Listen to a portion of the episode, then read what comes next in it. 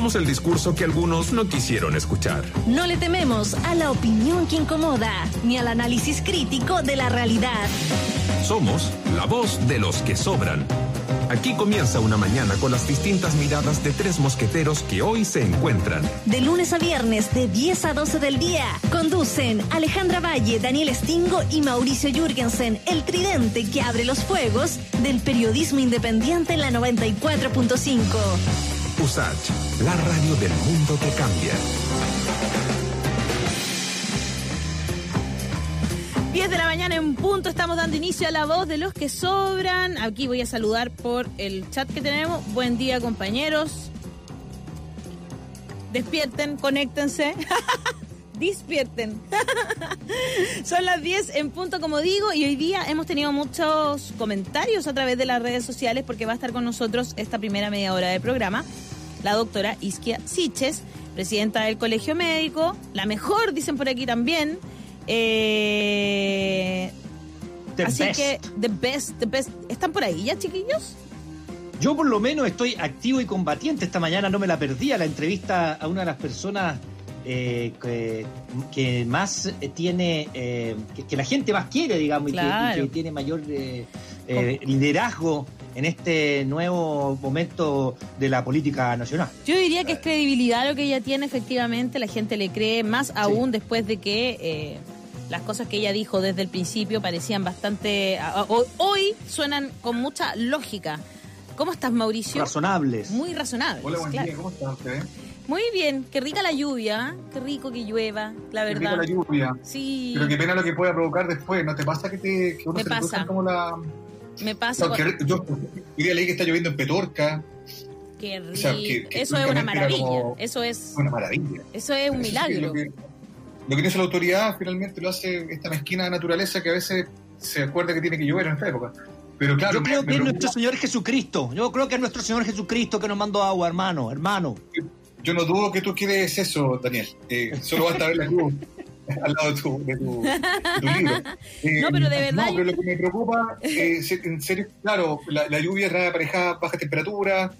Eh, bueno, bien sí. sabemos que hay mucha gente que vive en situaciones muy precarias, el frío cala, eh, hay mucha gente que vive en la calle, hay mucha gente que. No estoy hablando solo de los inmigrantes, que algunos creen, que aquellos que no conocen el país, que son varios, que firman carta en el decano. Eh, eh, efectivamente hay, hay mucha gente que vive de una manera muy precaria y las bajas temperaturas hacen que este bendito, maldito COVID-19 eh, eh, aumente más. Entonces, claro, uno como que celebra la lluvia como esa cosa media romántica de que rico está lloviendo la antigua, pero por otro lado piensa lo que viene después y, y no sabe muy bien qué pensar. O sea, de claro. hecho, a mí me, me dio mucho nervio venir eh, por, por la Alameda y estaban justamente lo, lo, las personas en situación de calle, ahí con sus carpitas. Eh, que están todos los días, además, gente que, que hasta saludamos porque llegamos a una, a una luz roja y están ahí, son tres que viven juntos. Entonces, hola, ¿cómo están? Ya, ya nos lo vemos todos los días. Eh, entonces, como que te da mucha, mucha pena pensar lo que va a pasar ahí. Y también lo que va a pasar, por ejemplo, en el Hospital San José. No sé si vieron ayer lo que pasó con los trabajadores que um, apareció eh, París de, a los dos días de haber asumido, ¿no es cierto?, como ministro de Salud. Eh, fue a lanzar una, una campaña que tiene que ver con los celulares y tablets que les van a entregar a algunas personas enfermas de COVID y que no pueden comunicarse con sus parientes. Eh, bien, me parece bien eso, pero esto generó que fueran, ¿no es cierto?, los funcionarios que estaban más o menos preparados para eh, hacer esto el jueves.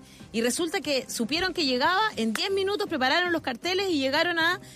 Algunos lo han llamado funa, yo no diría que una funa, ellos querían contarle lo que realmente sucede de adentro y, su, y, la verdad, porque según lo que cuentan los funcionarios, el director maquillaría esa verdad, no le está diciendo la verdad al ministro. Y eso me parece muy interesante que lo lamentablemente fue con forcejeos, con eh, peleas, ¿verdad? Eso, bueno, se genera porque en realidad no dejan a los trabajadores llegar al ministro y hablar con él de manera tranquila. Entonces tienen que empezar con todo este atado, pelean con los guardias, se tironean. Mauricio. Eh, sí, yo comparto contigo. ¿eh? Hay, hay, como quizá un marucho ese de la palabra funa, ¿no? Como, como, una, como una, una pulsión irreflexiva, ¿no? Claro. No una manifestación propiamente tal. Yo creo que hay, hay harto de debatir sobre eso. El legítimo, el legítimo derecho a la manifestación no tiene que ser, eh, digamos, cortado, digamos, por, por esta lógica de lo que significa una funa, digamos, ¿no? Pero yo, pensando un poco en, ese episodio de ayer, me quería referir brevemente a... Mm, antes de que sigamos con otros contenidos, si ustedes me permiten. Está eh, lista la doctora Isquia. Yo creo que no queremos desaprovecharla. No estábamos, nosotros estábamos rellenando mientras ella se conectaba, para ser honesto. Porque estaban todos esperándola. Eh, ahí está, ya la podemos ver. La queremos mucho, dicen por aquí, en el equipo. Eh, la miramos. Bienvenida, Isquia Siches, a La Voz de los que Sobran. Muchas gracias porque por fin pudimos hacer esta entrevista. Bienvenida. Hola. Muchas gracias. Muy buenos días. Bueno, pero para no solamente ustedes, no he ido a ningún matinal, los estaba esperando. Ustedes son la, primera. Muchas gracias. Hay matinal y matinal Exactamente. Eh, ¿no? Oye, yo lo que quería... Eh, eso, aprovechemos que, eso. Sí, agradecerte que, que, estés con nosotros, aprovechemos de sacarle provecho el tiempo. Yo quería referirme un poco a esta como profunda hipocresía del, gobierno. Aquí me hago cargo yo de lo que digo, digamos, no, pero cuando aparentemente los números andaban bien, era virtud de ellos. Cuando los números empezaron a andar mal, resulta que fue problema de la gente, de la, de, la, de esta suerte de insubordinación ciudadana, de no respetar la instrucción sanitaria, desconociendo todo lo que hay entre medio, digamos, ¿no? Eh, como una entrada para el tema, Isquia, ¿qué te parece a ti eh, eh, todo lo que ha pasado? Esta, como, este golpe fuerte de realidad que nos termina ubicando a solo dos meses de pensar que estamos regio, nos termina ubicando entre los países que tienen los peores índices de contagio, de aumento progresivo, de la bendita curva aquella, em, de todo lo que estamos viendo y además de un escenario que se ve súper complejo para, para las próximas semanas en récord. ¿Cómo lo ves tú? Bueno, lo vemos muy oscuro, en realidad vemos que vamos a superar todos los récords eh, mundiales, lo más probable, eso es lamentable. Eh, ojalá nos hubiéramos equivocado como colegio y estas estrategias de cuarentenas dinámicas funcionaran. Eh, porque el escenario va a ser muy, muy complejo y de hecho, eh, además de este espacio de conversación, yo vengo a pedirles colaboración a ustedes. No, no sabemos muy bien en el colegio médico cómo lograr llegar a la gente, cómo intentar, sin caer en pánico, explicar que la red sanitaria se va a sobrepasar, que va a ocurrir lo que habíamos visto en Italia al inicio de esta pandemia, lo que tantas veces yo repetí en tantos medios de comunicación que cuando se satura la red la letalidad empieza a aumentar porque esta es una enfermedad que requiere soporte sanitario. Esos pacientes que evolucionan mal van a necesitar camas críticas que ya en el Gran Santiago casi no existen, a pesar de que se ha hecho un esfuerzo enorme. Ya hay más de casi 2.000 camas, eh, no hay capacidad casi de... Eh, recibir esos pacientes y seguimos en cifras de 5.000, 6.000 casos diarios y la gente sigue saliendo de sus casas. Mm. Eso ya, hay cosas que son del gobierno efectivamente que han cometido errores que los podemos analizar muy largamente, pero además necesitamos cómo lograr llegar a la gente y en eso ustedes son un tremendo eh, actor. ¿Y qué, pero qué hacemos cuando, cuando sabemos que eh, el porcentaje excesivo, un 70% de la gente que sale de la casa, en rigor no lo hace porque se está votando a choro porque le da lo mismo. hay gente así, digamos, ¿no? ¿no? Hay gente que sale a trabajar, gente que tiene que salir a la calle. Eh, ¿cómo, ¿Cómo hacemos entonces, cómo transmitimos ese mensaje que tú, que tú quieres transmitir? Cuando la verdad es que alguna gente puede decir, bueno, yo también lo tengo súper claro, sería mucho mejor quedarme en casa, pero uno, no puedo porque tengo que salir a ganarme el pan, y dos, con la asistencia del gobierno, que bueno, ahora eh, evidentemente son mejores que las que existían hace, hasta hace algunos días, no es suficiente, ¿no? Y la otra pregunta que, está ahí respecto a lo que tú estabas contando, ¿cuándo colapsa el sistema? Tú dices, estamos eh, literalmente al borde del colapso. ¿Cuándo se declara, cuándo, cuándo pasa eso? ¿Cuándo debería pasar eso? ¿La semana que viene? Eh, en, en, agosto? ¿Cuándo viene el bendito pic?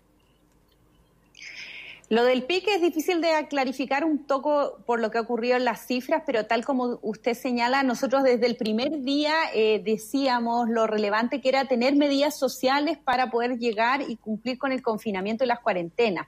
Es por eso también que cuando existió poca respuesta y por cuando las propuestas del gobierno desde nuestra perspectiva fueron escasas para dar esa señal de soporte a la familia, eh, intentamos convocar este grupo de economistas intentando también dar un mensaje un poco transversal nosotros llamamos a gente de distintos sectores, una mesa paritaria para un poco poner la pelota en el piso y decir, si no hay eh, medidas económicas, la estrategia sanitaria de confinamiento no va a resultar y esto no va a resultar.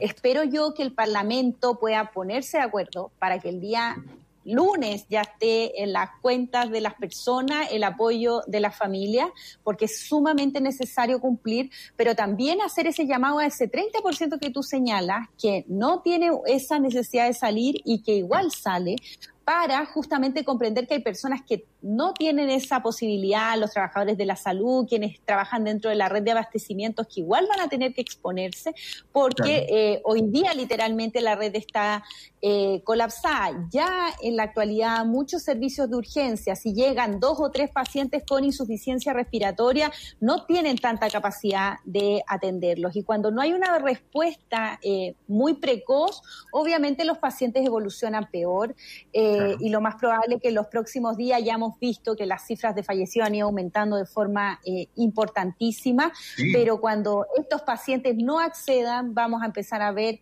mucho más fallecidos y pacientes jóvenes también que esperaríamos pudieran tener una, un soporte por parte de la red. Ahora, eh, con respecto de lo que dice Mauricio del colapso, digamos, bueno, estábamos comentando nosotros lo que pasó en el Hospital San José ayer. Eh, con los, eh, con los, con los funcionarios, ¿no es cierto?, explicando que el, la carpa que pusieron afuera no sirve, que ahí hay, hay eh, hospitalizados, eh, algunas personas con COVID. y que la carpa se iba a llover, sabiendo que hoy llovía, entonces por lo tanto estaban haciendo esa denuncia. Pero también al respecto de eso, en nuestro programa que se llama Sin Tacos ni Corbata, que va antes que nosotros, el doctor en física eh, expresidente de la Comisión Chilena de Energía Nuclear, Gonzalo Gutiérrez, em, dice que hay UCIs vacías. Eh, dice, trabajo en el servicio crítico de una clínica privada en Santiago perteneciente a la red Salud Vitacura. En esta pandemia me ha tocado ver reiteradas oportunidades durante mis turnos de trabajo que alrededor de siete cupos en camas UCI con ventilador invasivo. Hay tres disponibles para ser utilizados, pero están vacíos sin pacientes. ¿Hay una mala distribución también ahí o una mala disposición de las clínicas privadas en recibir personas de otros lugares? ¿Qué es lo, qué es lo que pasa en, en ese caso, doctora? Bueno, me parece súpermente antiético que cualquier clínica u hospital o centro intente guardar camas o algo por el estilo. Es por eso que es tan necesario la unidad de gestión centralizada de camas y se han trasladado pacientes a regiones. La realidad que hemos conocido nosotros por nuestros médicos y médicas hace referencia a que ese no es un fenómeno existente. Sí, obviamente hay distintas unidades y pueden haber algunas cosas particulares, pero creo que es muy necesario que eso se denuncie y se resuelva, porque hay personas que eh, requieren esas camas críticas y van a fallecer. Lo que sí es que cuando hablamos del desafío de la última cama, hay que ser muy eh, conscientes de que esto no es solamente por orden de llegada. Y no es quienes mm. les dieron insuficiencia respiratoria antes se salvaron y los que llegamos después nos morimos. No, hay que empezar a priorizar, a analizar cuáles son las personas que tienen más potencial de sobrevida y usar de la forma más astutamente y sin considerar ni diferencias sociales, ni económicas, ni raciales, ni de ningún tipo esas discriminaciones, sino justamente cómo eh, utilizamos mejor y destinamos esos cupos críticos a personas que tienen más chance de sobrevida. Y ese límite se va extremando cuando hay menos capacidad de camas disponibles. Claro.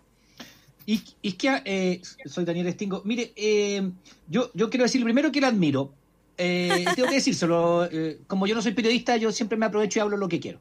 Entonces, yo debo decirle que la admiro mucho y, segundo, quiero decir algo respecto de que, a ver, cuando usted eh, en un principio habló de la cuestión sanitaria y tenía razón.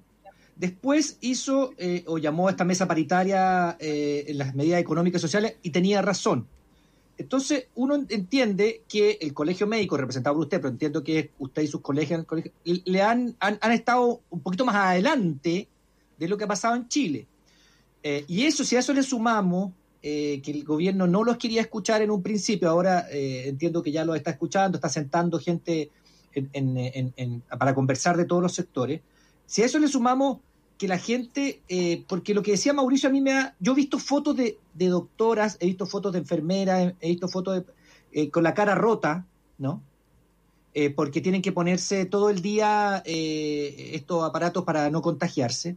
Y mostrando esas fotos que uno diría, no, son escandalosas. No, son para mostrar a la gente que sale de su casa sin necesidad que hay algunos que se están sacando la cresta, espéreme, perdóneme la expresión, mientras otros no están jugándosela quedándose en su casa.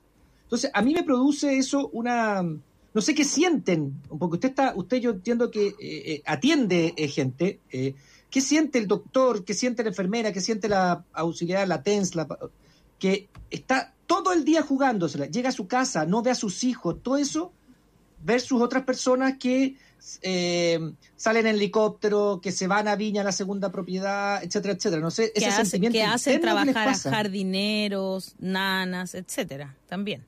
E, e, esa dualidad que existe en Chile, bueno, es muy frustrante y muchas gracias como por el apoyo. No ha sido fácil. Eh, yo quiero agradecer también al equipo que es Colegio Médico. A mí me toca hacer la cara visible, pero hay mucha gente muy brillante que nos asesora, que está trabajando, que ha trabajado más que nunca en nuestro rol como colegio médico, preparando documentos, propuestas, minutas. Hemos intentado dialogar con el gobierno, llevar nuestras propuestas, conversar con el presidente, con los ministros, eh, distintas acciones. Y hay cosas en que nos han eh, considerado y en otras que no. Y esperamos que ahora este cambio de ministro sea una segunda fase. El equipo es, para el equipo de salud es muy frustrante eh, y por eso también yo les pido colaboración a ustedes comprender este fenómeno del comportamiento de la ciudadanía, porque no es lineal, no es solamente este mensaje, porque hay una serie de factores, tal como señalaban recién, sociales, tanto de desconfianza, de cómo han sido los mensajes por parte de la autoridad y también de personas que creen que esto no les va a llegar. Eh, y es por eso que es tan necesario poder lograr transmitir y, y pedirle no solamente a ustedes, sino que a todos los auditores de su programa que se logren transformar en activistas de esto. Eh, esto va a impactar y termina impactando por las condiciones sociales también y cómo se ha difundido esta pandemia a la gente más vulnerable del país. Eh, y donde hay menores condiciones sociales, en donde hay menos probabilidad y en donde va a existir más temor. Necesitamos lograr que se reduzca la movilidad del Gran Santiago. Necesitamos que además la autoridad tome definiciones en otras regiones. Chile no, no, no, tolera que se incendien otras regiones. Y nosotros ya hemos estado pidiendo, vamos a ver qué va a anunciar, no sé si ya está en paralelo em, la cuenta del Ministerio de Salud, pero necesitamos medidas mucho más extremas y necesitamos también preparar a la ciudadanía para este aumento importante de fallecidos que vamos a tener los próximos días.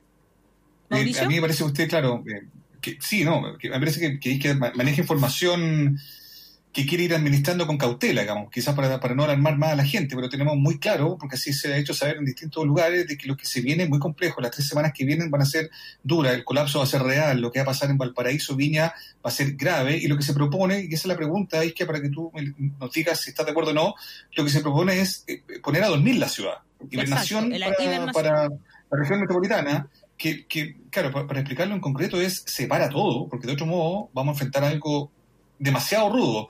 Em, ¿Tú estás de acuerdo con esa, con esa medida, Vizquia? Creo que el gobierno le puede poner el nombre que quiera, pero sí es de todas maneras en la línea de lo que ha planteado Espacio Público, es necesario reducir la movilidad, ojalá eh, lograr llegar con este mensaje a este 30% que no requiere salir y también ir en apoyo con las medidas sociales eh, reducir al máximo el funcionamiento de la ciudad eh, y al final esto requiere distancia física, en particular en las macrourbes, en particular en las zonas que hay mayor densidad poblacional, necesitamos reducir al, al máximo la movilidad en aquellos guetos verticales, en estos lugares de transmisión. De todas maneras, estamos de acuerdo con lo que ha planteado Espacio Público de que es necesario intensificar las medidas. Pero lo complejo ahí es que, y lo más frustrante de todo, es que en el fondo espacio público dice, ok, esto hay que hacerlo ahora, pero en rigor eh, ya es demasiado tarde, porque la ola de contagio ya, ya es muy expresiva, lo que vamos a empezar a ver, las cifras que vamos a empezar a conocer eh, eh, de hoy día más, bueno, hoy día más porque van a consolidar los, números que se le olvidó eh, informar en su respectivo momento, digamos, ¿no? Pero lo que va a pasar ahora es más es que van a aumentar los contagiados y van a aumentar la muerte de manera expresiva. Entonces, la hibernación famosa, el nombre que, que, que, le quieran poner, como tú bien dices, una, una suerte de, de cuarentena efectiva, real, ¿no? drástica, severa, claro, podría corregir un poco el rumbo de las cosas de aquí en más, pero lo que viene aquí hace semanas más es, es, ya una situación muy compleja. ¿Por qué no nos cuenta un poco más de lo que ustedes saben, sin querer alarmar a la gente y reforzando el contenido y, el dato, digamos, de la, del autocuidado? Eh, ¿Qué es lo que va a enfrentar Santiago? ¿Qué es lo que va a enfrentar Chile en las semanas que vienen? Pero eh, sí clarificar que si no se toman esas medidas, es, ese aumento de fallecidos puede ser aún mayor. Ese es el impacto. O sea, vamos a tener una sobrecarga porque hemos visto los últimos días, seguimos con cifras de 5.000, 6.000, donde el 80% de los casos son en la región metropolitana, dentro de lo que podemos testear, porque ustedes han visto la positividad de los test es sobre el 30%. O sea, estamos en el peor escenario, nos acercamos eh, a el fenómeno italiano y ojalá, ojalá, nuevamente, como lo hemos dicho siempre, ojalá nos equivoquemos. Exacto. Pero hoy día estamos en el Italia de sus peores días. Estamos llegando a ese momento donde la red sanitaria no va a dar, van a llegar pacientes con insuficiencia respiratoria y no va a haber cómo atenderlos, no va a haber dónde mm. meterlos. Y eso afecta transversalmente no solamente a los pacientes que tienen COVID, sino que si tú tuviste un accidente, si tú tuviste otro problema de salud, tampoco va a haber cama. Y no va a haber cama para ellos, para nosotros, para nuestras familias, para ustedes. ¿Cómo logramos que la gente entienda que este fenómeno está en la puerta de su casa? Eh, es, es complejo, pero en realidad lo que conversamos hace tres meses, cuando mirábamos a Italia y todo el mundo decía, hoy este colegio está en Alaraco y no sé qué, eso está hoy día en el Gran Santiago. Eh, y requiere mitigarlo. Si no lo mitigamos, va a ser mucho más y a pesar de que se ha hecho un tremendo esfuerzo en cupos ventilatorios, después de los ventiladores llega el manejo de fallecidos. Y hoy día eh, hay que prepararse para ese manejo de fallecidos para que sea lo menos dramático posible, para que haya dónde dejar los cuerpos, para que haya dónde enterrar los cuerpos. Eh, porque ese escenario está hoy día en nuestro país. Está aquí, de hecho, hoy día eh, Alejandra Matus publica una, una nota que se llama El colapso ya está aquí. Eh, y hablan varios doctores de que han tenido que tomar esa decisión maldita, ¿no es cierto?, de a quién conecto, a quién no conecto, ¿no? Eh, pero queríamos hacerle una pregunta porque hoy día en La Voz de los que Sobran, yo creo que una de las cosas que nosotros tenemos que hacer es demostrar, ponerle nombre, apellido, mostrar los casos, ¿no es cierto?, con, con cara, con las familias que están detrás de esas personas. Eh, y eso, eso en parte lo que tiene que hacer la prensa, ¿no es cierto?, sin alarmar, sin hacer que la gente salga a la calle con, cuando, como cuando parten esas cadenas de WhatsApp que se vuelven locos, sino que decir, esto es lo que está pasando y si usted se queda en la casa, hay una gran posibilidad de que eso no le suceda. Eh, y hoy día aparece también un, un, una nota que habla de el, esta esta nueva, eh, este tratamiento que, que, usa plasma. Y eh, Natalia, hay una persona que habla ah, en el, en, en, la, en la nota, ¿no es cierto? Y que dice que, y quería que le preguntáramos también, ¿por qué opinas sobre que este tratamiento sea exclusivo solo para las clínicas privadas? ¿Por qué no es posible en el sistema público el tema de eh, tratar a algunas personas que estén graves justamente con el plasma. Ya, sobre tratamiento. ¿Qué hay? Nada, hasta la fecha. Hay algunas cosas con evidencia muy menor en torno a pacientes muy graves para el uso, por ejemplo, de metilprednisolona o algunos eh, corticoides, pero eh, no hay nada que hoy día nos permita tratar a los pacientes. ¿Qué ocurre con el plasma? El plasma en nuestro país, que sacarle anticuerpo a personas que se contagiaron y ponerse la otra, ese es un eh, estudio experimental que está liderado por la FALP y otros centros, que en el protocolo nacional está para pacientes leves.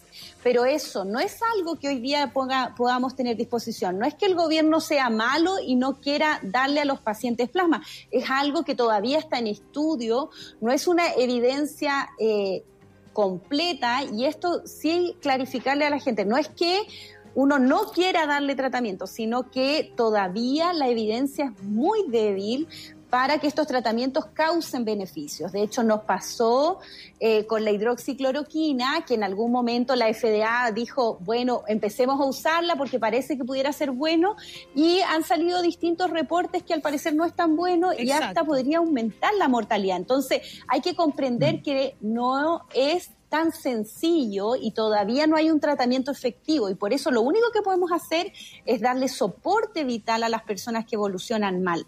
Y por eso esto depende tanto de la red sanitaria, hasta que efectivamente tengamos una vacuna disponible, que sabemos que va a ocurrir en mucho tiempo más, eh, y sobre todo con ese nivel de masificación y también eh, si es que aparecen algunos tratamientos, pero que hasta que esa evidencia decante pasan días. Y por eso también hoy día vamos a sacar una declaración con las sociedades científicas para pedirle también a los medios que eh, no ocurra este fenómeno de que dice el tratamiento para claro, hoy día, salía, todo hoy día salía sale a comprar detametasona, detametasona, o la dexametasona, sí, la dexametasona sí. o los corticoides y la gente se pone a tomar corticoides y, y eso lo, es mucho más deleterio, mucho más. baja la inmunidad, claro. los expone mucho más. Eh, y eso eh, tenemos que tomarlo con cautela y lamentablemente hasta la fecha no hay un tratamiento efectivo. Los corticoides son muy Sí, complicados. sí, sí. Daniel Stingo. Sí, quiero preguntarle otra cosa. Eh, mire, eh, conversando con gente de la cuarta región, me dice, ellos no tienen cuarentena. Eh, entonces dice, bueno, aquí la cosa, no hay trazabilidad. Estábamos conversando ayer con una experta, con la doctora Salas, que, es de, de epidemiología allá en la cuarta región, y me decía, acá no hay trazabilidad. Eh, gracias a Dios estamos funcionando con los, con los centros primarios ahora, pero ya cuando son 120 personas no podemos hacerle seguimiento a 120 personas acá en la cuarta región. Entonces yo pensaba, bueno, aquí está, ¿qué hacemos en la cuarta región? No hay cuarentena, no hay trazabilidad, esto va a seguir, va a seguir, va a seguir, va a seguir. Me refiero a la cuarta, a la tercera, a todas aquellas que no tienen cuarentena, me refiero. En Santiago por lo menos ya lo pusimos, la cuarentena, pero hay regiones que la cosa va a seguir, va a seguir, va a seguir, porque no hay como buscar de dónde viene, no podemos aislarlo y no hay cuarentena. Entonces parece que en algunas regiones eh, como que están dejadas a que cuando ya crezca mucho, mucho, mucho, mucho, mucho les pondremos cuarentena. Sí. es verdad. Eh, lo primero es que, bueno, tres cosas. Ustedes no sé si se acuerdan cuando partió esta pandemia, nosotros pedíamos esta cuarentena para poder optimizar eh, la estrategia más racional que es lograr detectar los casos, seguirlos, hacer la trazabilidad, aislar a los contactos estrechos y al caso índice en, cuando los casos eran poquitos.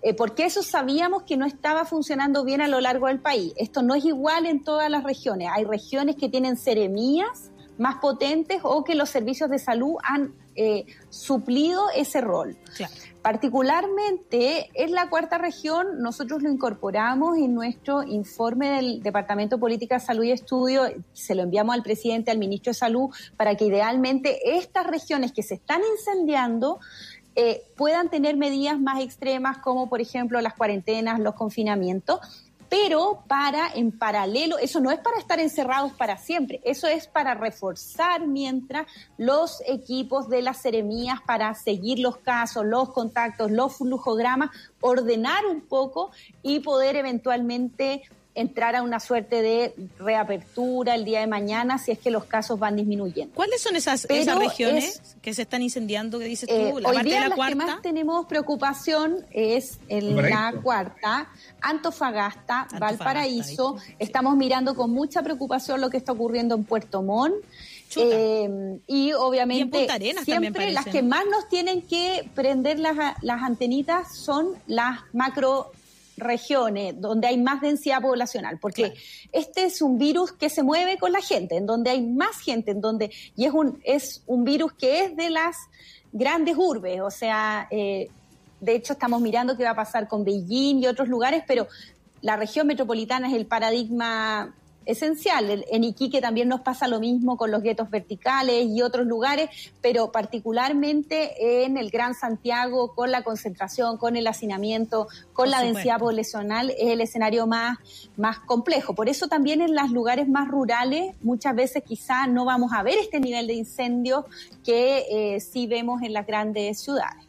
Pero, pero no, no alcanzó a contestar, fíjate, que no alcanzó a contestar qué hacemos en la cuarta región cuando no hay cuarentena, no hay trazabilidad. ¿Qué hacemos ahí? Esperamos que crezca el número y, y después. No, no, no. ¿qué se- Nuestra propuesta es ojalá tomar, y esperamos que el día de hoy se tomen estas medidas de cuarentena. Además, nosotros hemos pedido al presidente de la República que las definiciones regionales consideren más a las autoridades regionales, porque hasta esto era comandado por Santiago, con la distancia que hay, no solo territorial, sino también de conocimiento de cómo funcionan esas regiones.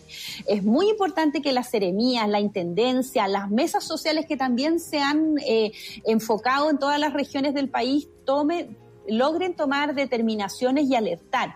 Y ellos que conocen la fragilidad de su red sin intentar tapar eh, los problemas que existen, sino develándonos, diciendo, en realidad no tenemos gente para hacer esto, tenemos retraso en la entrega de resultados, no estamos logrando, y un, un súper buen factor que uno usa es ver cuánto de los nuevos casos vienen de los casos que deberían estar confinados o aislados. Si eso ocurre es porque la estrategia de aislamiento y trazabilidad no está resultando y se te está saliendo de las manos y necesitas reforzar más las medidas. Mm. Y estas cuarentenas es un poco poner paño frío para disminuir la circulación viral, para lograr contener los casos e ir dándole seguimiento a cada uno de ellos. Eh, Isquia, yo eh, eh, entiendo que, bueno, usted pone el acento en lo urgente, ¿no? Pero como bien decimos, eh, el, mundo sigue, el mundo corre y hay, hay cosas que han pasado con, con, con su figura, con su aparición fuerte, siento yo, en el debate público. Yo le voy a preguntar, pero espero que no se haga la lesta y, no le quite el, puto a la jeringa, ya que estamos... en términos médicos, dices tú. más respeto, Mauricio, más respeto. El nombre, el nombre aparecido en distintas encuestas con, con una eh, posibilidad incluso de poder ser eh, perfilada como una como una persona eh, presidenciable, como una candidata, como una carrera política que puede, que puede instalarse y puede ser muy significativa para mucha gente. ¿Qué le provoca a usted eso? ¿Está dispuesta? ¿Está disponible? No, no me diga que está que son otras la urgencia porque lo sabemos, pero insisto, en paralelo pasan cosas y con usted han pasado muchas cosas. ¿Quién, no, ¿quién me responde a eso? Bueno, es un tema sumamente complejo. Nosotros hoy día con nuestro equipo estamos concentrados en el trabajo sanitario. Aspiramos no a ganar la presidencia de la República, sino a conducir por un periodo más el Colegio Médico de Chile. Sí creemos que eh, hay un gran desafío, pero como ciudadana plantearía dos fenómenos. Uno es que nuestro país es demasiado presidencialista y es difícil eh, sacar de esta idea de que va a llegar alguien, un, una persona que va a solucionar todos los problemas del país. Lamentablemente, eh, Chile no funciona así, se necesita equipo, programa, apoyos políticos, colaboración, así que no es eh, solamente que vaya a aparecer una carta que vaya a resolver todos los problemas, hay que intentar sacarnos esa, esa configuración como ciudadanía.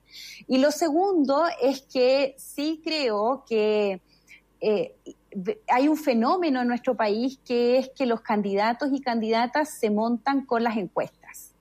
Y creo que ese es un fenómeno complejo y que hoy día tenemos que empezar a buscar liderazgo eh, y salir de ese paradigma de que la academia eh, semana a semana va eh, planteando la pauta de quién va a ser el candidato o candidata y que el día de mañana, si yo estoy arriba, en realidad yo voy a tener que representar a eh, la oposición. Creo que eso es un fenómeno que se ha construido en la fecha y que hay que intentar relajarnos de eso y buscar nuevos liderazgos que intenten confluir a la gran mayoría de, la ciudadanía del país.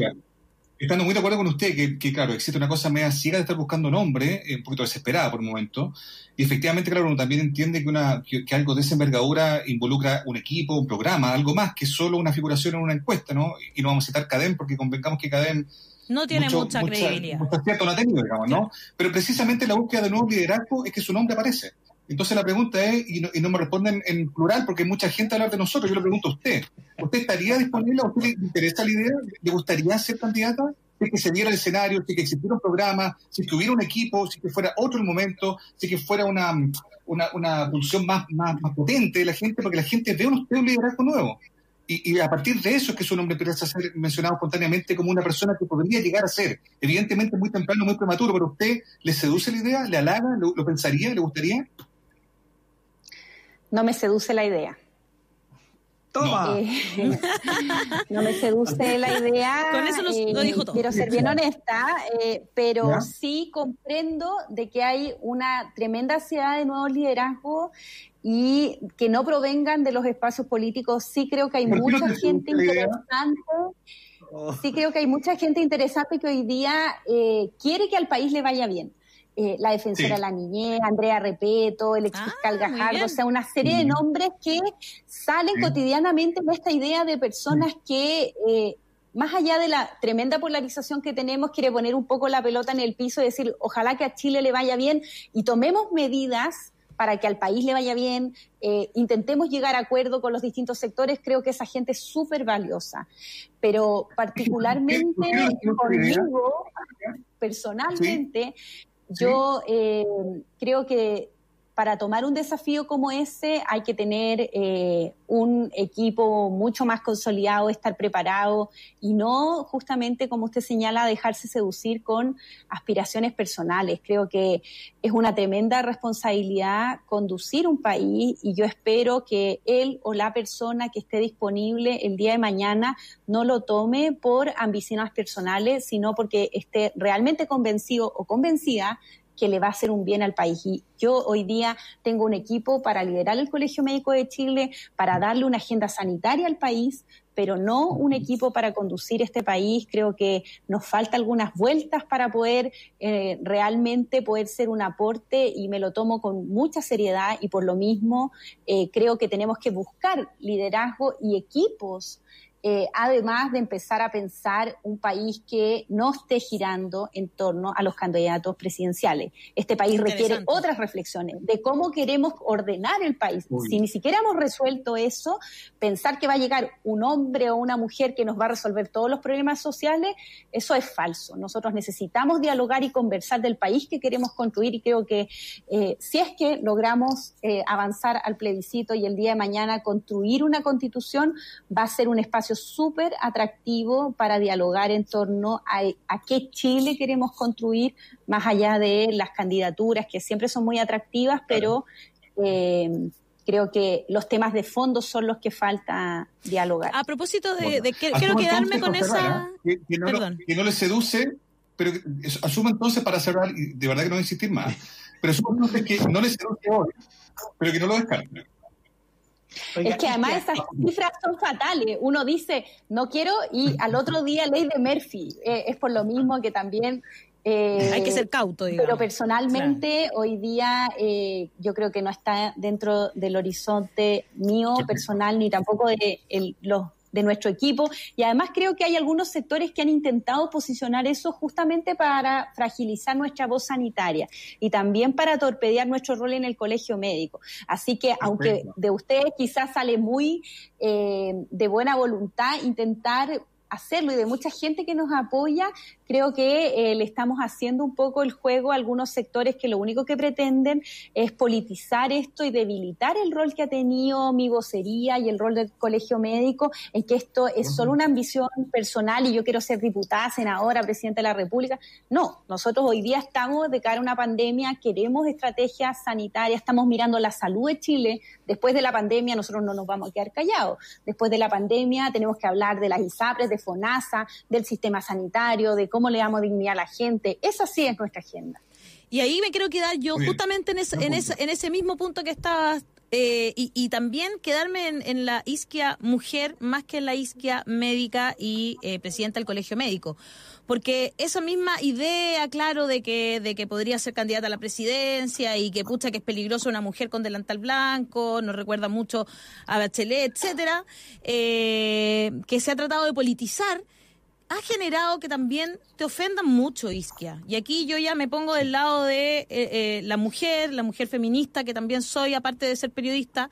Eh, y, me, y, y, nosotras tenemos, yo quería preguntarte eso, ¿qué, ¿qué se siente tener esa cantidad de ataques que te traten un día de zorra en una, en una columna, otro día de cheque a fecha, el señor Sutil, eh, el señor este que quiere también ser presidente del colegio médico, que hable de que, no sé, está votado el club de campo, ¿no es cierto?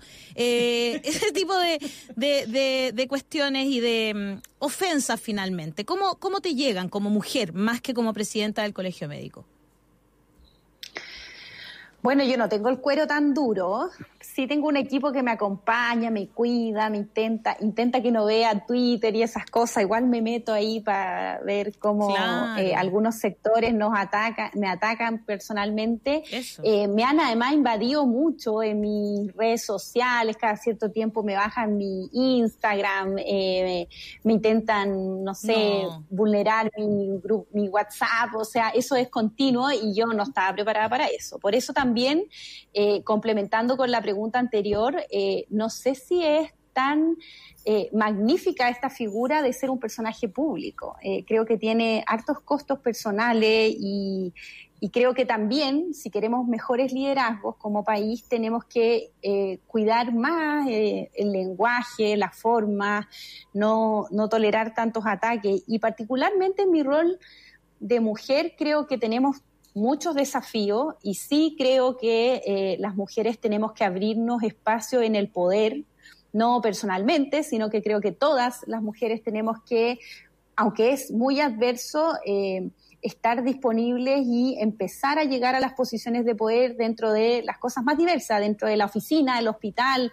de la junta de vecinos, de cada espacio para empezar además a allanar el camino para otras mujeres, de cosas tan sencillas, de cuáles son los horarios de reuniones, cuáles son las funciones que hay que hacer eh, y cómo empezar a transformar este país, eh, va a tener que ser solo con nosotras participando activamente en los medios, en la figura, en cuidar también eh, cuando atacan a un contrincante político, también poder decir, oye, esas tampoco son formas. No es que tú solamente no puedas atacar eh, a las mujeres eh, que son de mi sector político o que a mí me caen bien, a las otras también. El debate siempre es de idea, no hay que permitir la, minimizar eh, lo, que, lo que ha ocurrido en tantos fenómenos eh, continuamente, ¿no? No, y creo que ahí tenemos un gran trabajo como sociedad, pero particularmente si no lo hacemos nosotras en lo cotidiano, eh, no va a llegar a nadie a hacerlo por nosotras. Mm. Totalmente. Ahí estamos. Y la, bueno, las feministas están apoyando ahí siempre, ¿ah? con hashtag todas somos isquia, todas somos zorras también. Ahora ya firmamos con, un, con una zorrita.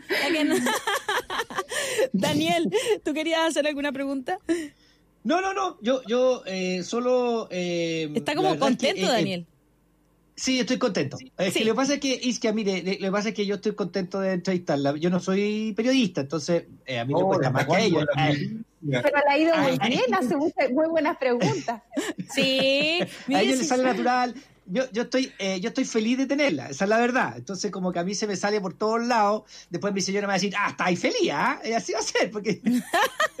eh, no, solo agradecerle la, agradecerle la, la labor que está haciendo. Eh, darle toda mi solidaridad, porque sé que hay unos ataques que son bien, eh, bien poco hombres, ¿ah? que lo hace a hombres y son bien poco hombres hay gente que además se, escuda en, eh, en, las redes sociales que, no dicen su nombre, etcétera. Eh, eh, la verdad es que, bueno, va a tener que aprender a tener el, cuero más duro nomás porque, porque en este país a todos los que somos un poquito disidentes o más que un poquito nos atacan. sin muchas veces, además, uno, uno, por ejemplo, yo a veces he querido discutir con alguien y no se puede, es un tipo que te descalifica nomás. Y eso, las ideas, como usted decía, yo creo que es lo importante y acá a algunos se le olvidan las ideas y solamente dan a la cosa personal. No, solo felicitarla y reiterarle que la admiro, eso es lo que puedo decir. Yo, yo me quiero sumar un poco lo mismo, ¿ah? seguir trabajando, eh, Isquia, si los perros ladran, usted sabe cómo, cómo terminar el cuento de Quijote, ¿no? Señal de que avanzamos. muchas gracias por haber sido parte de, de la voz de los que sobran. Y yo creo que sí, eh, deberíamos eh, cerrar con un mensaje final, recordarle a la gente, ¿no es cierto? Creo que nunca es suficiente ser hincapié, ¿verdad?, en lo que, lo que ha atravesado esta conversación finalmente, que tiene que ver con eh, que la gente se quede en su casa si es posible, que lo haga, ojalá, y sobre todo a, lugares, me imagino, no sé, por ejemplo, yo lo veía el otro día, ayer lo conversábamos con Daniel, en, en este club de golf que hacían que fueran los jardineros, la gente que hace trabajo, ¿no es cierto?, a, a, preocuparse de... Lo, lo, hacen salir de sus casas, ¿no es cierto? Entonces yo le mandaría el mensaje a esas personas, ¿no? Como a esas personas que como que parece que todavía no entienden y están haciendo trabajar a otros en trabajos que no son de primera necesidad. Eh, quizás, es que si podríamos poner el acento ahí a esas personas Sí, bueno, yo quiero agradecerles el espacio. En realidad también tenía muchas ganas de compartir con ustedes. Lamentablemente por eh, esta semana de estado muy ajetreada no he tenido el placer de poderlos ver continuamente, pero sí eh, quiero aprovechar eh, tanto a ustedes como a todos sus seguidores de que pedirles por favor que se vuelvan activistas de esta pandemia, que sabemos que quizá algunas respuestas del gobierno van a ser eh, tardías o insuficientes, pedirle a la ciudadanía que se organice para poder colaborar con la gente más vulnerable, pero también intentar que todas las acciones individuales intenten reducir al máximo eh, el contacto físico. Eh, necesitamos bajar la cantidad de casos nuevos en la región metropolitana. Los días que se vienen van a ser muy, muy duros. Y también señalar, tal como referían recién, eh, la en todo lo que uno pueda colaborar, en todas las personas que ayuden en las casas, que funcionen, en todas las personas que no se requiera de forma urgente eh, favorecer de que se quede en su casa, intentar quienes no han tenido disminución de sus ingresos, mantenerle los sueldos a todas las personas que colaboran, eh, porque son momentos muy, muy complejos y si esas personas no se cuidan, si esas personas llegan a nuestra red asistencial, eh, el fenómeno va a ser absolutamente adverso. creo que además hay que hacer un proceso de acompañamiento en los próximos días eh, a las personas, a las familias, porque va a ser muy frustrante ver eh, cómo nos convertimos en, el, en uno de los países parecido a lo que ocurrió en Italia. Eh, y ojalá esto tenga el menor impacto posible y ojalá logremos mitigar en algo el dolor de todas esas familias que van a perder a sus seres queridos. Muchas gracias, Isquia. Isquia Siches, presidenta del Colegio Médico, presente en la voz de los que sobran. Te mandamos el cariño de muchas, muchas, muchas personas que están en estos momentos escribiendo eh, para desearte mucho cariño, así que después se lo vamos a mandar a tu periodista para que pueda leer todos los comentarios porque son muchísimos. así que, eh, nada, muchas gracias por haber estado con nosotros, guardarte para este humilde matinal. muchas gracias. Muchas gracias a ustedes, cuídense mucho, cuiden mucho sus familias, a todos sus amigos cercanos eh, y vamos a estar mirando cómo sigue el desarrollo de esta pandemia. Muchas gracias, chao, chao, que estén muy bien. Gracias, chao. Ahí estaba la doctora Isquia Siches, presidenta del Colegio Médico, eh, y la verdad... Eh, muy muy sincera, muy honesta. Me gustó mucho su entrevista. no, no, porque la habíamos visto siempre como en su rol de doctora, ¿no? Siento que hoy logramos sacarle un poquito de ese rol de, de, ser humano, conocer un poquito más del ser humano de Isquia Siches. Es feo que lo diga uno que fue una buena entrevista, yo creo que sea un poco feo. ya, pero déjame, déjame decirte algo. Lograste la cuña, pues Mauricio, si queríamos saber si iba de candidata a presidenta o no. Pues, está, bien, está bien, Creo que fue súper honesto lo que dijo. Uno, que la idea no la seducía. Dijo dos, que primero había que pensar el país antes de estar pensando en la candidatura. Dijo tres, que muy bien me dijo que hay una suerte también de, delirio por buscar nuevos liderazgos de manera automática y a veces eso puede llevar a seducirse con nombres que finalmente a lo mejor no tienen nada muy pensado pensando en lo que significa eh, eh, enfrentar el país. Eh, o cuarta cosa que me llamó la atención también, ella dice em, que, en el fondo en el futuro, eventualmente, podría ser algo distinto. Y también dijo algo que me llamó mucho la atención, que ella advertía de que había mucha gente muy interesada en politizar su labor precisamente para desacreditarla, en el, en el, en el entendido de que, claro, muchos pueden decir, claro, ella está haciendo toda esta vocería, está haciendo todo esto, está teniendo toda esta figuración porque uno claro. o dos quieren quedar claro, o quiere lanzar una campaña eh, eh, presidencial. Ella misma lo dijo, yo sé que a lo mejor de parte de usted viene, viene inspirada la, la, pregunta o, la idea de si podría yo querer ser candidata, pero en el fondo desde otro lado se potencia ese discurso precisamente para quitarle piso a ella, para desacreditarla, para decir, ve, ella, más que una presidenta del colegio médico, lo que está haciendo está haciendo campaña para levantar su propia candidatura. Me pareció súper honesto, me pareció notable y me gustó también todo lo que dijo cuando preguntaste tú, eh, Alejandra, em, respecto de, qué, tan, eh, qué tan adverso para ella, qué tan ingrato para ella es, es recibir todos esos ataques. Y ella partió diciendo de algo súper elocuente, así como, bueno, yo no tengo cuero tan duro. Este, como también admite una, una sensibilidad, un, una, un, dolor que, que, no es impermeable a las críticas tan obscenas, groseras, y que ha recibido durante todo este último tiempo. Entonces, en fin, yo creo que fueron, pero lejos, lejos la mejor frase de esta entrevista es cuando uno de nosotros le dice, yo no soy periodista, pero... pero soy abogado, mi admiración. yo creo que lejos la frase, la mejor frase de la entrevista. Está guardada, está guardada, ahora es un... En estos momentos se transformó en sticker. Por favor, oye, ahora. A ver, Caro, Caro Luna es experta en eso, ya están armando el sticker. Vamos a, vamos a, voy a explicar una cosa. Mi participación acá es como un tipo de la calle, común y corriente. Ustedes son los periodistas. Yo soy un tipo que trabaja acá como panelista, como amigo de ustedes. básicamente, si alguien me produce admiración, lo voy a decir. Está Esa bien, es la diferencia. Está bien. Si conocemos demasiado más. si te molestamos, porque te queremos. Esa falsa humildad, Sí. No, oye, no. No, no es humildad, no es humildad. Es si a mí alguien me produce admiración, se lo voy a decir. ¿Por qué no? Si yo no, yo no estoy en, yo estoy en un plan de participar con usted en un programa, pasándolo bien. Oye, sí. Yo soy súper anti ese periodista que no se saca ni foto. Yo si estoy con un artista famoso me voy a sacar la foto. Em, excepto que Miguel Bosé que me echó de la pieza. Hoy día es un orgullo, ya entiendo qué estaba pasando con él. me echó de la pieza por, por preguntarle una cosa que no le gustó. Oye, eh... oye, pero no, pero de verdad, ya queda en esto, a mí me, me, llegó mucho y me llegó mucho a lo más profundo del corazón, te lo juro. Y de mi alma y, cerebro de periodista, eh, que, eh, que ella haya partido el programa diciéndonos que la responsabilidad estaba en gran parte en nosotros. Creo que ella tiene mucha razón cuando dice eso. Eh, me parece muy importante que nosotros sigamos eh, haciendo el, por el camino que vamos en realidad y, ratifica que ese camino en el que vamos es, el correcto. No se trata aquí de alarmar, no se trata de hablar de WhatsApp que andan dando vuelta como el de ayer, ¿no es cierto? Que dejó la embarrada en los supermercados y todas esas cosas que, llevan a la casa comida.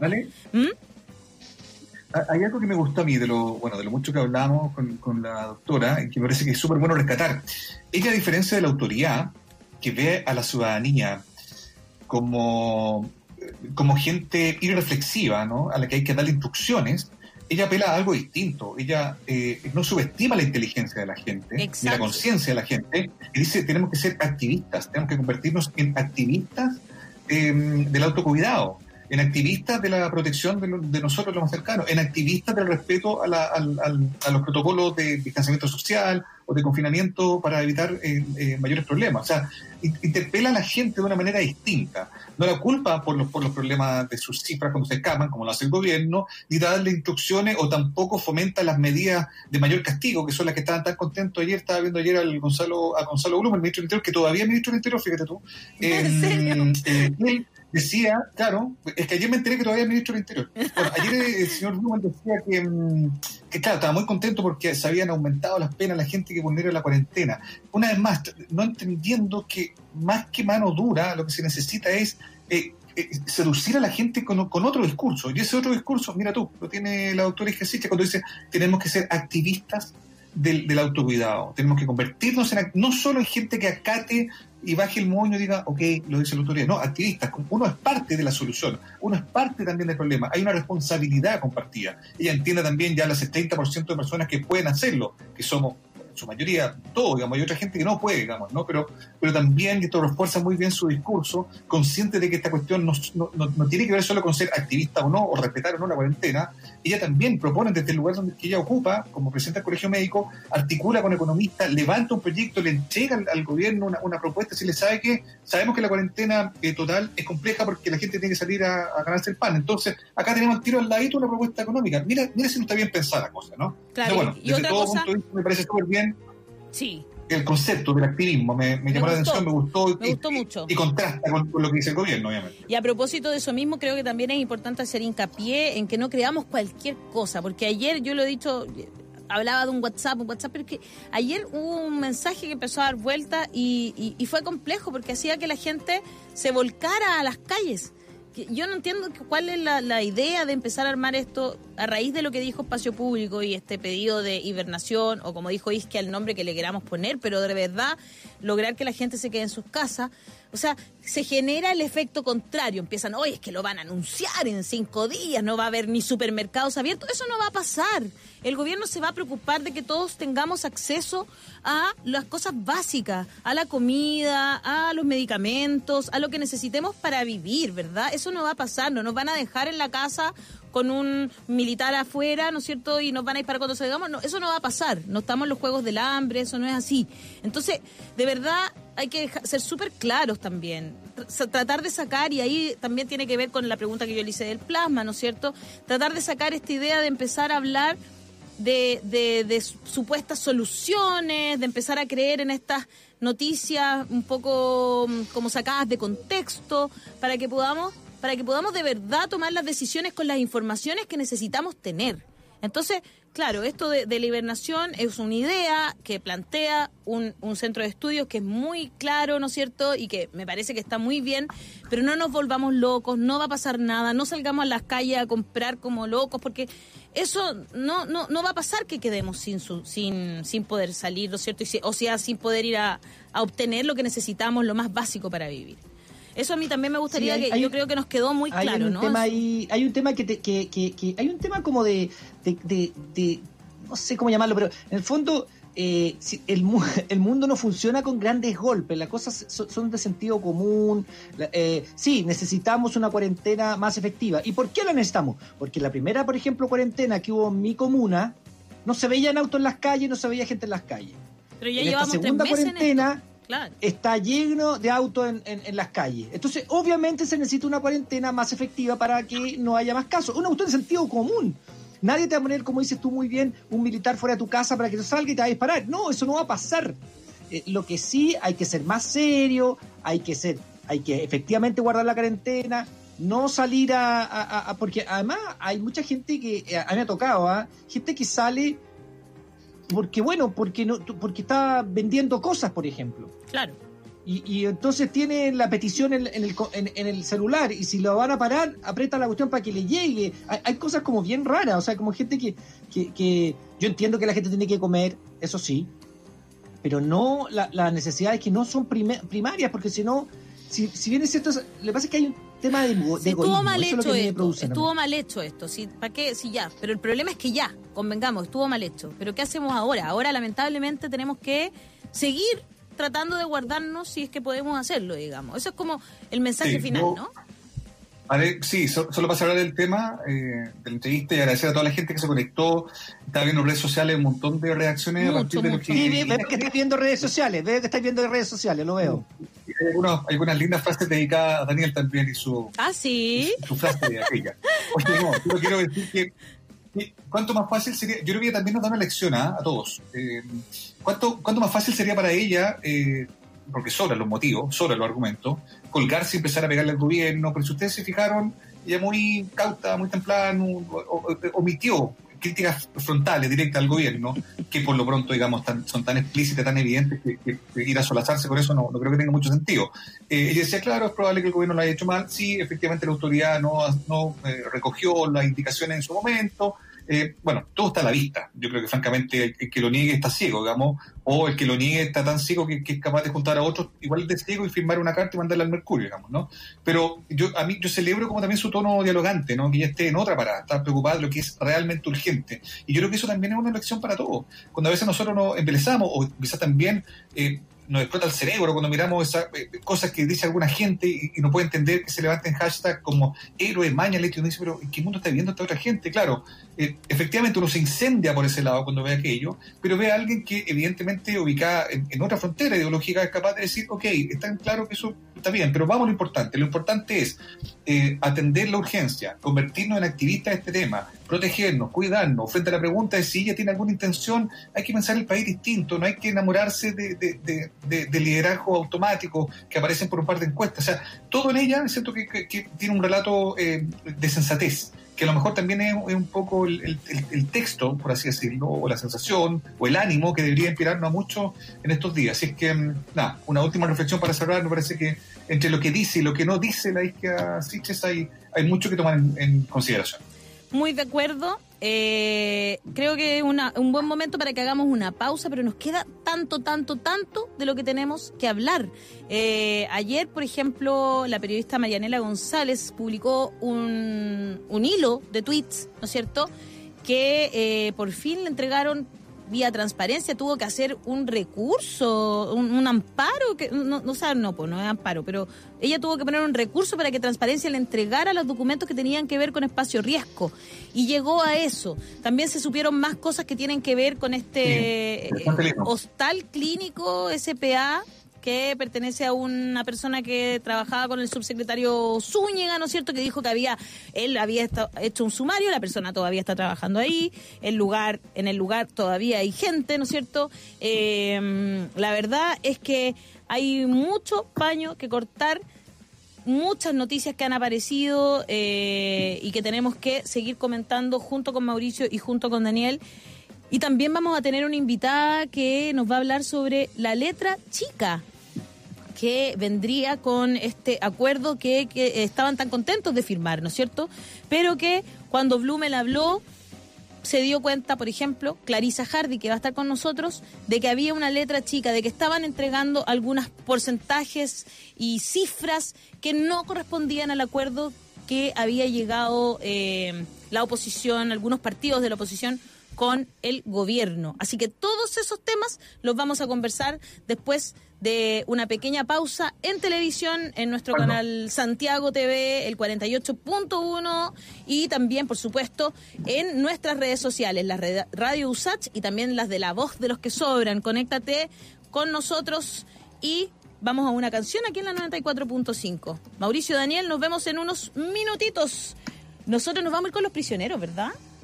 Pero por supuesto, qué buena canción. Ahora, para que Muy canten bien. con todo, para amar, se viene aquí en la 94.5, Radio Sach, la radio de un mundo que cambia. Recuerdo cuando dije que este invierno sería menos frío que el anterior. Y aquí estoy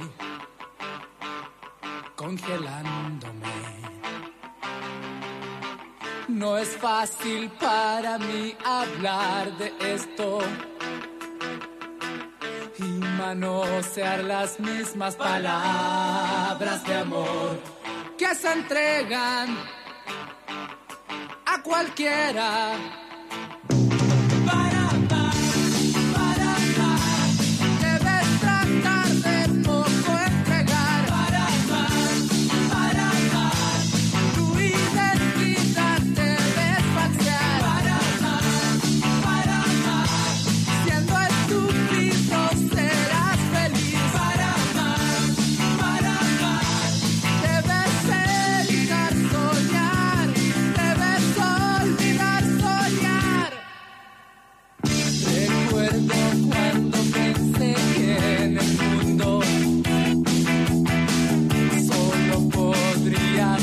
Hacerme feliz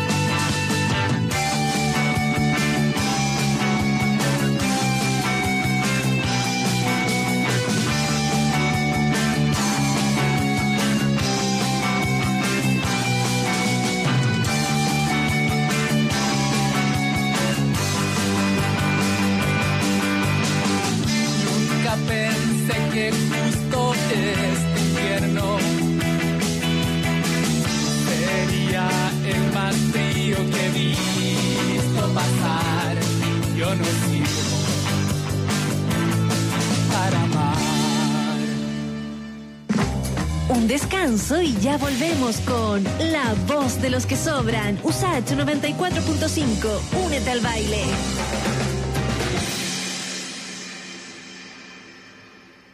Porque te acompañamos en todo momento, incluso en los más difíciles. En Monte Sinaí hemos creado un beneficio especial para servicios funerarios, exclusivo para trabajadores activos agrupados en empresas, sindicatos, federaciones y asociaciones. Una mano amiga en momentos difíciles. Contáctanos ahora en monte-sinaí.cl o llámanos al 22 457 3829. Monte Sinaí, una mano amiga en tiempos difíciles.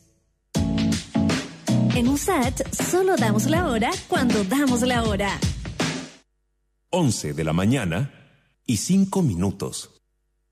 Radio USAT 94.5, la radio de un mundo que cambia. En USAT 94.5 te contamos cuáles son las medidas anunciadas por el Ministerio de Salud para enfrentar el coronavirus. ¿Qué podemos sentir en cuarentena? Los expertos en salud mental señalan que si bien el distanciamiento físico y las cuarentenas son medidas necesarias, estas no están exentas de algunas consecuencias que atentan contra nuestro bienestar. Por eso hay que tener en cuenta y considerar como normales dentro de la situación que ha generado el coronavirus algunas emociones y buscar mecanismos para contrarrestarlas. Es normal que puedas sentir miedo a ser excluido socialmente al ser asociado con la enfermedad, impotencia por no poder proteger a tus seres queridos y miedo a perderlos por el coronavirus, temor de estar separado de tu familia y cuidadores debido al periodo de cuarentena o aislamiento. Sentimientos de frustración, aburrimiento, soledad y tristeza debido al periodo de distanciamiento físico. Para combatir estas emociones y sensaciones, los expertos recomiendan buscar siempre información de fuentes confiables y oficiales a las que puedes acceder, por ejemplo, www.gov.cl slash coronavirus. Utilizar las redes sociales, el teléfono y otros medios tecnológicos para mantenerte en conexión con la red de confianza como tu familia y amigos. Proponerte tareas para realizar en los días que estarás en casa. Piensa en aquellas cosas que por tiempo has pospuesto y que puedes realizar en cuarentena. Mantener las rutinas como la alimentación, las horas de sueño, el movimiento y ejercicio, ya que estos ayudan a tu salud y disminuyen la incertidumbre y la ansiedad. Son las medidas para enfrentar el coronavirus en USACH, la radio de un mundo que cambia, la radio de un mundo que se cuida. Ya estamos de vuelta con La Voz de los que Sobran. 94.5 USAT, la radio de un mundo que cambió. Ya estamos de vuelta en La Voz de los que Sobran. Son las 11 de la mañana con 7 minutos. Eh, por ahí están Mauricio, Daniel. Acá estamos. Sí, aquí está. hablando, hablando en tu casa. ¿Cómo? Con mi señora estaba. Estaba con mi señora hablando. Me ¿Qué decía tu señora? ¿Qué cresta dije ahora? ¿Por qué me están molestando? Dijo la señora. ¿Por qué están molestando? Sí, dijo eh, Jürgensen, ¿qué? ¿Por qué está diciendo eso Jürgensen? Oye, la Ale, yo le dije nada. Yo te estaba hablando, me imagino. Bueno, ya, entonces vamos. No, pero es que, espérate, vamos. yo quiero mandarle un saludo a Ricardo Sandoval, que siempre nos escribe y te hizo ese meme. Ya. Está buenísimo, de Patricio Estrella. No, se pasó. Gracias. Ahí, Lo quieren ver acá, espérame, lo voy a A mostrar. ver, es que es yo demasiado tengo cierta bueno. admiración por cierta. La Pati Muñoz, la Istia Pati Muñoz. Pati Muñoz es lo máximo también. También, le tiró la o sea, pelota, son le tiró la que yo pelota. la- admiro. la- Sí. Yo, también, yo soy, yo, ¿lo soy, yo, soy personas que yo admiro por, por, por, la, por, por, por su liderazgo, por su entrega al país, por su. ¿Me entiende? Eh, Sí, la por misma, supuesto. o sea, No, es que está bien. ¿Sabes qué? Y yo Ah, debo decir algo desde el punto de vista ya de... Ustedes saben que yo me declaro también activista feminista, aparte de ser periodista. Eh, soy capaz de dejar mi activismo de lado cuando tengo que ser más más ecuánime, ¿no es cierto? Pero eh, lo declaro abiertamente y eh, yo creo que es muy importante lo que ha pasado en, en esta pandemia en el mundo entero. Cómo se ha notado el rol que las mujeres jugábamos en el mundo y ese tejido social que quizás estaba pasando desapercibido, que ha pasado desapercibido en la historia, pero que hoy no pasa desapercibido. Eh, porque el mundo de la salud está liderado por mujeres y, de las, y de la ciencia que están ligadas a la salud, de la epidemiología, ¿no es cierto? La estadística. Es súper interesante cómo hemos descubierto personajes que a lo mejor ni siquiera sabíamos que existía, como por ejemplo Danuta Rax, que es tremenda científica, la teníamos acá, estuvo todo el tiempo trabajando y, y la hemos conocido hoy. Creo, me, me, hace sentir muy orgullosa de conocer esos nombres de mujeres que... Eh, que la verdad llevaban muchos años dedicadas a sus oficios, uh, siendo líderes en, su, en sus áreas, pero que a lo mejor no tenían la visibilidad pública que hoy día tienen. Es que eso es, es, oh, ya. Eh, bueno, ya. Pongan esa misma foto para cuando hablamos con Alejandra Matus. Pongan esa misma foto la van cuando a poner. hablamos con Pati Muñoz. Cuidado que la van a poner. Pongan esa misma foto la tenemos cuando hablamos con Alicia Siche o con Mónica González. Son gente que admiro, son mujeres que yo admiro en sus funciones, los encuentro realmente geniales. O sea, la Alejandra Matus, la Alicia Siche, la Pati Muñoz, la Mónica González y otras mujeres también. Eh, la, las admiro porque encuentro que son un aporte como tú decías, muy significativo al país. Entonces yo eh, no puedo no expresar mi admiración por esas mujeres. Sorry, así no lo siento yo. Perdona, que te hicieron el sticker y tenía hasta los, los así, los lentes chuecos.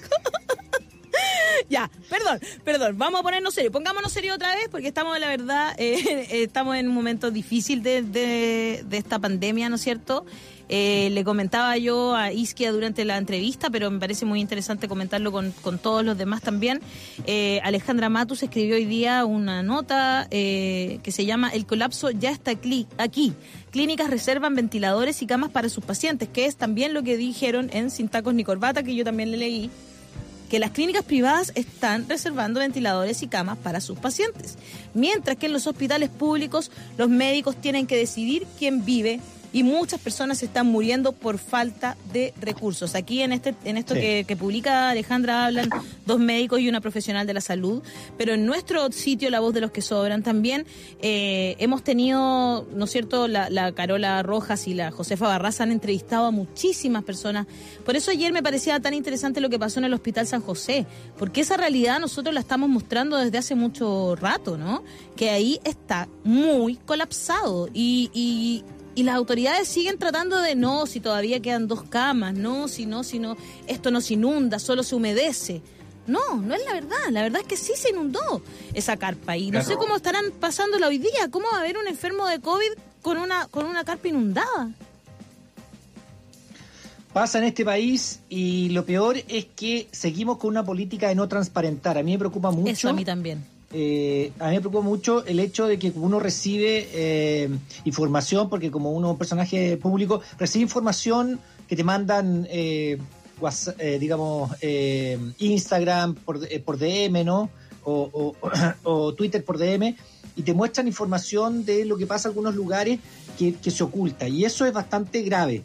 Tal como se ocultaba lo que pasaba en la Araucanía, y perdonen que haga esta, este, este esta, este contraste o esta, esta comparación, ¿no? Con, lo pasaba en la Araucanía, con, con todo lo que era la, los allanamientos ilegales eh, y, y, y, bueno, todo el, el, la violación de derechos humanos en la Araucanía que, no, que era invisible. Bueno, eso es lo que ahora se traduce también en eh, lo que pasa en ciertos hospitales, que los funcionarios saben lo que pasa y, afuera parece que no supiera. Y eso también es grave, porque en el fondo una democracia también se construye con transparencia, con información verídica para que la gente pueda opinar, para que la gente pueda eh, de una u otra forma inclinarse hacia alguna postura que diga, mira, sabes que esto hay que terminarlo, voy a votar por aquel que eh, opine que está mal que haya esto o está bien que haya esto otro. Entonces, la falta de información y propia de este gobierno, porque dejémonos de cosas, este gobierno desde un principio ha escondido información eh, en materia de derechos humanos y en materia, ahora en materia sanitaria. Entonces, bueno, eso también se va a traducir un rato más cuando hablemos con Clarissa Hardy respecto de qué pasa con la letra chica en este acuerdo, porque siempre es así, siempre sí, ha funcionado así en este gobierno. Por mientras podríamos letra comentar chica, esto de información no transparente. De espacio riesgo, que es una muestra de lo que tú estás diciendo, Daniel Dice, por transparencia, una periodista solicitó la copia del contrato entre Minsal y Espacio Riesgo, la periodista es Marianela González.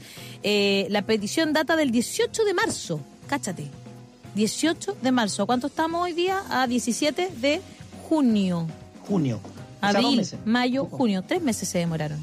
Sin embargo, recién obtuvo respuesta el 12 de junio, un día antes de la renuncia del ministro Mañalich.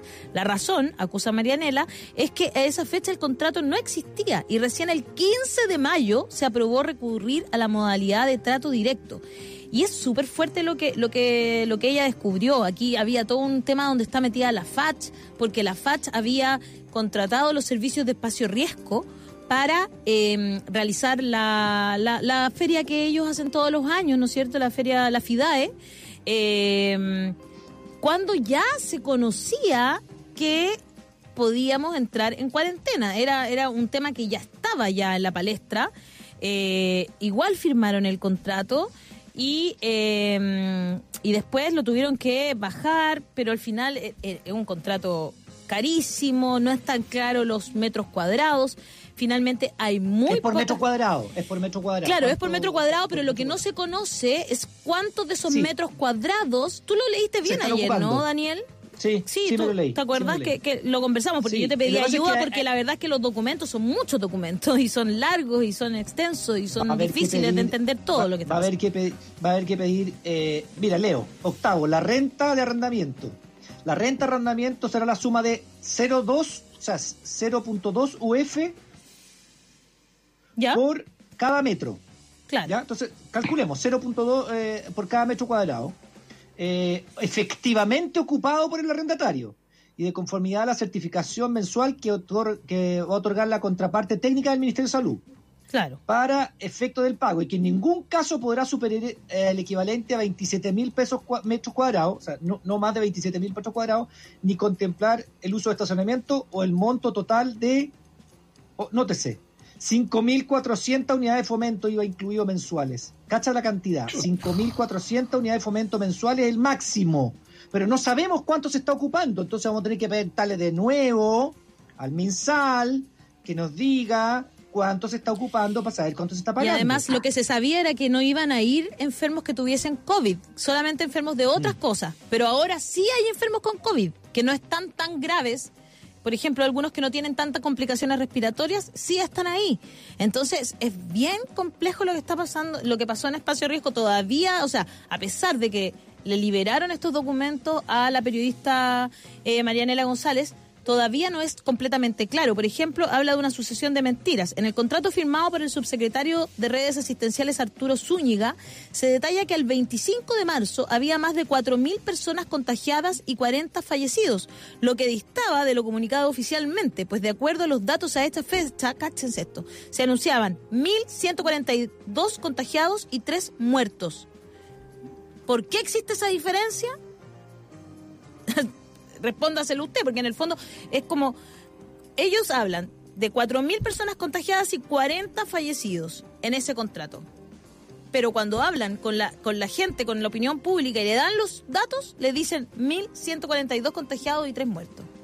Esa... Bueno, te digo que el máximo que se puede pagar son 155 millones de pesos mensuales, el máximo. Yo, como no tengo idea, yo podría decir, va, están pagando 150 millones de pesos mensuales es el máximo, o sea, no es que eh, eh, esa es la verdad. Por metro cuadrado 0,2 UF. O sea, pueden llegar a eso. Ser, llegar a ser, puede llegar a 155 millones de pesos mensuales. Que nos diga entonces el ministerio cuántos metros cuadrados está ocupando, por transparencia, porque queremos saber, porque tenemos todo el derecho a saber, porque es plata de todos los chilenos. Por supuesto. Y uno empieza a decir, ¿Quién, debería, bueno, desde ya, bueno, tú también estuve leyendo el hilo de Marianela González, quiero hacer una punta también, me acuerdo de esta lamentable columna del señor Pablo Ortúzar, este antropólogo en la tercera, el fin de semana, el día sábado.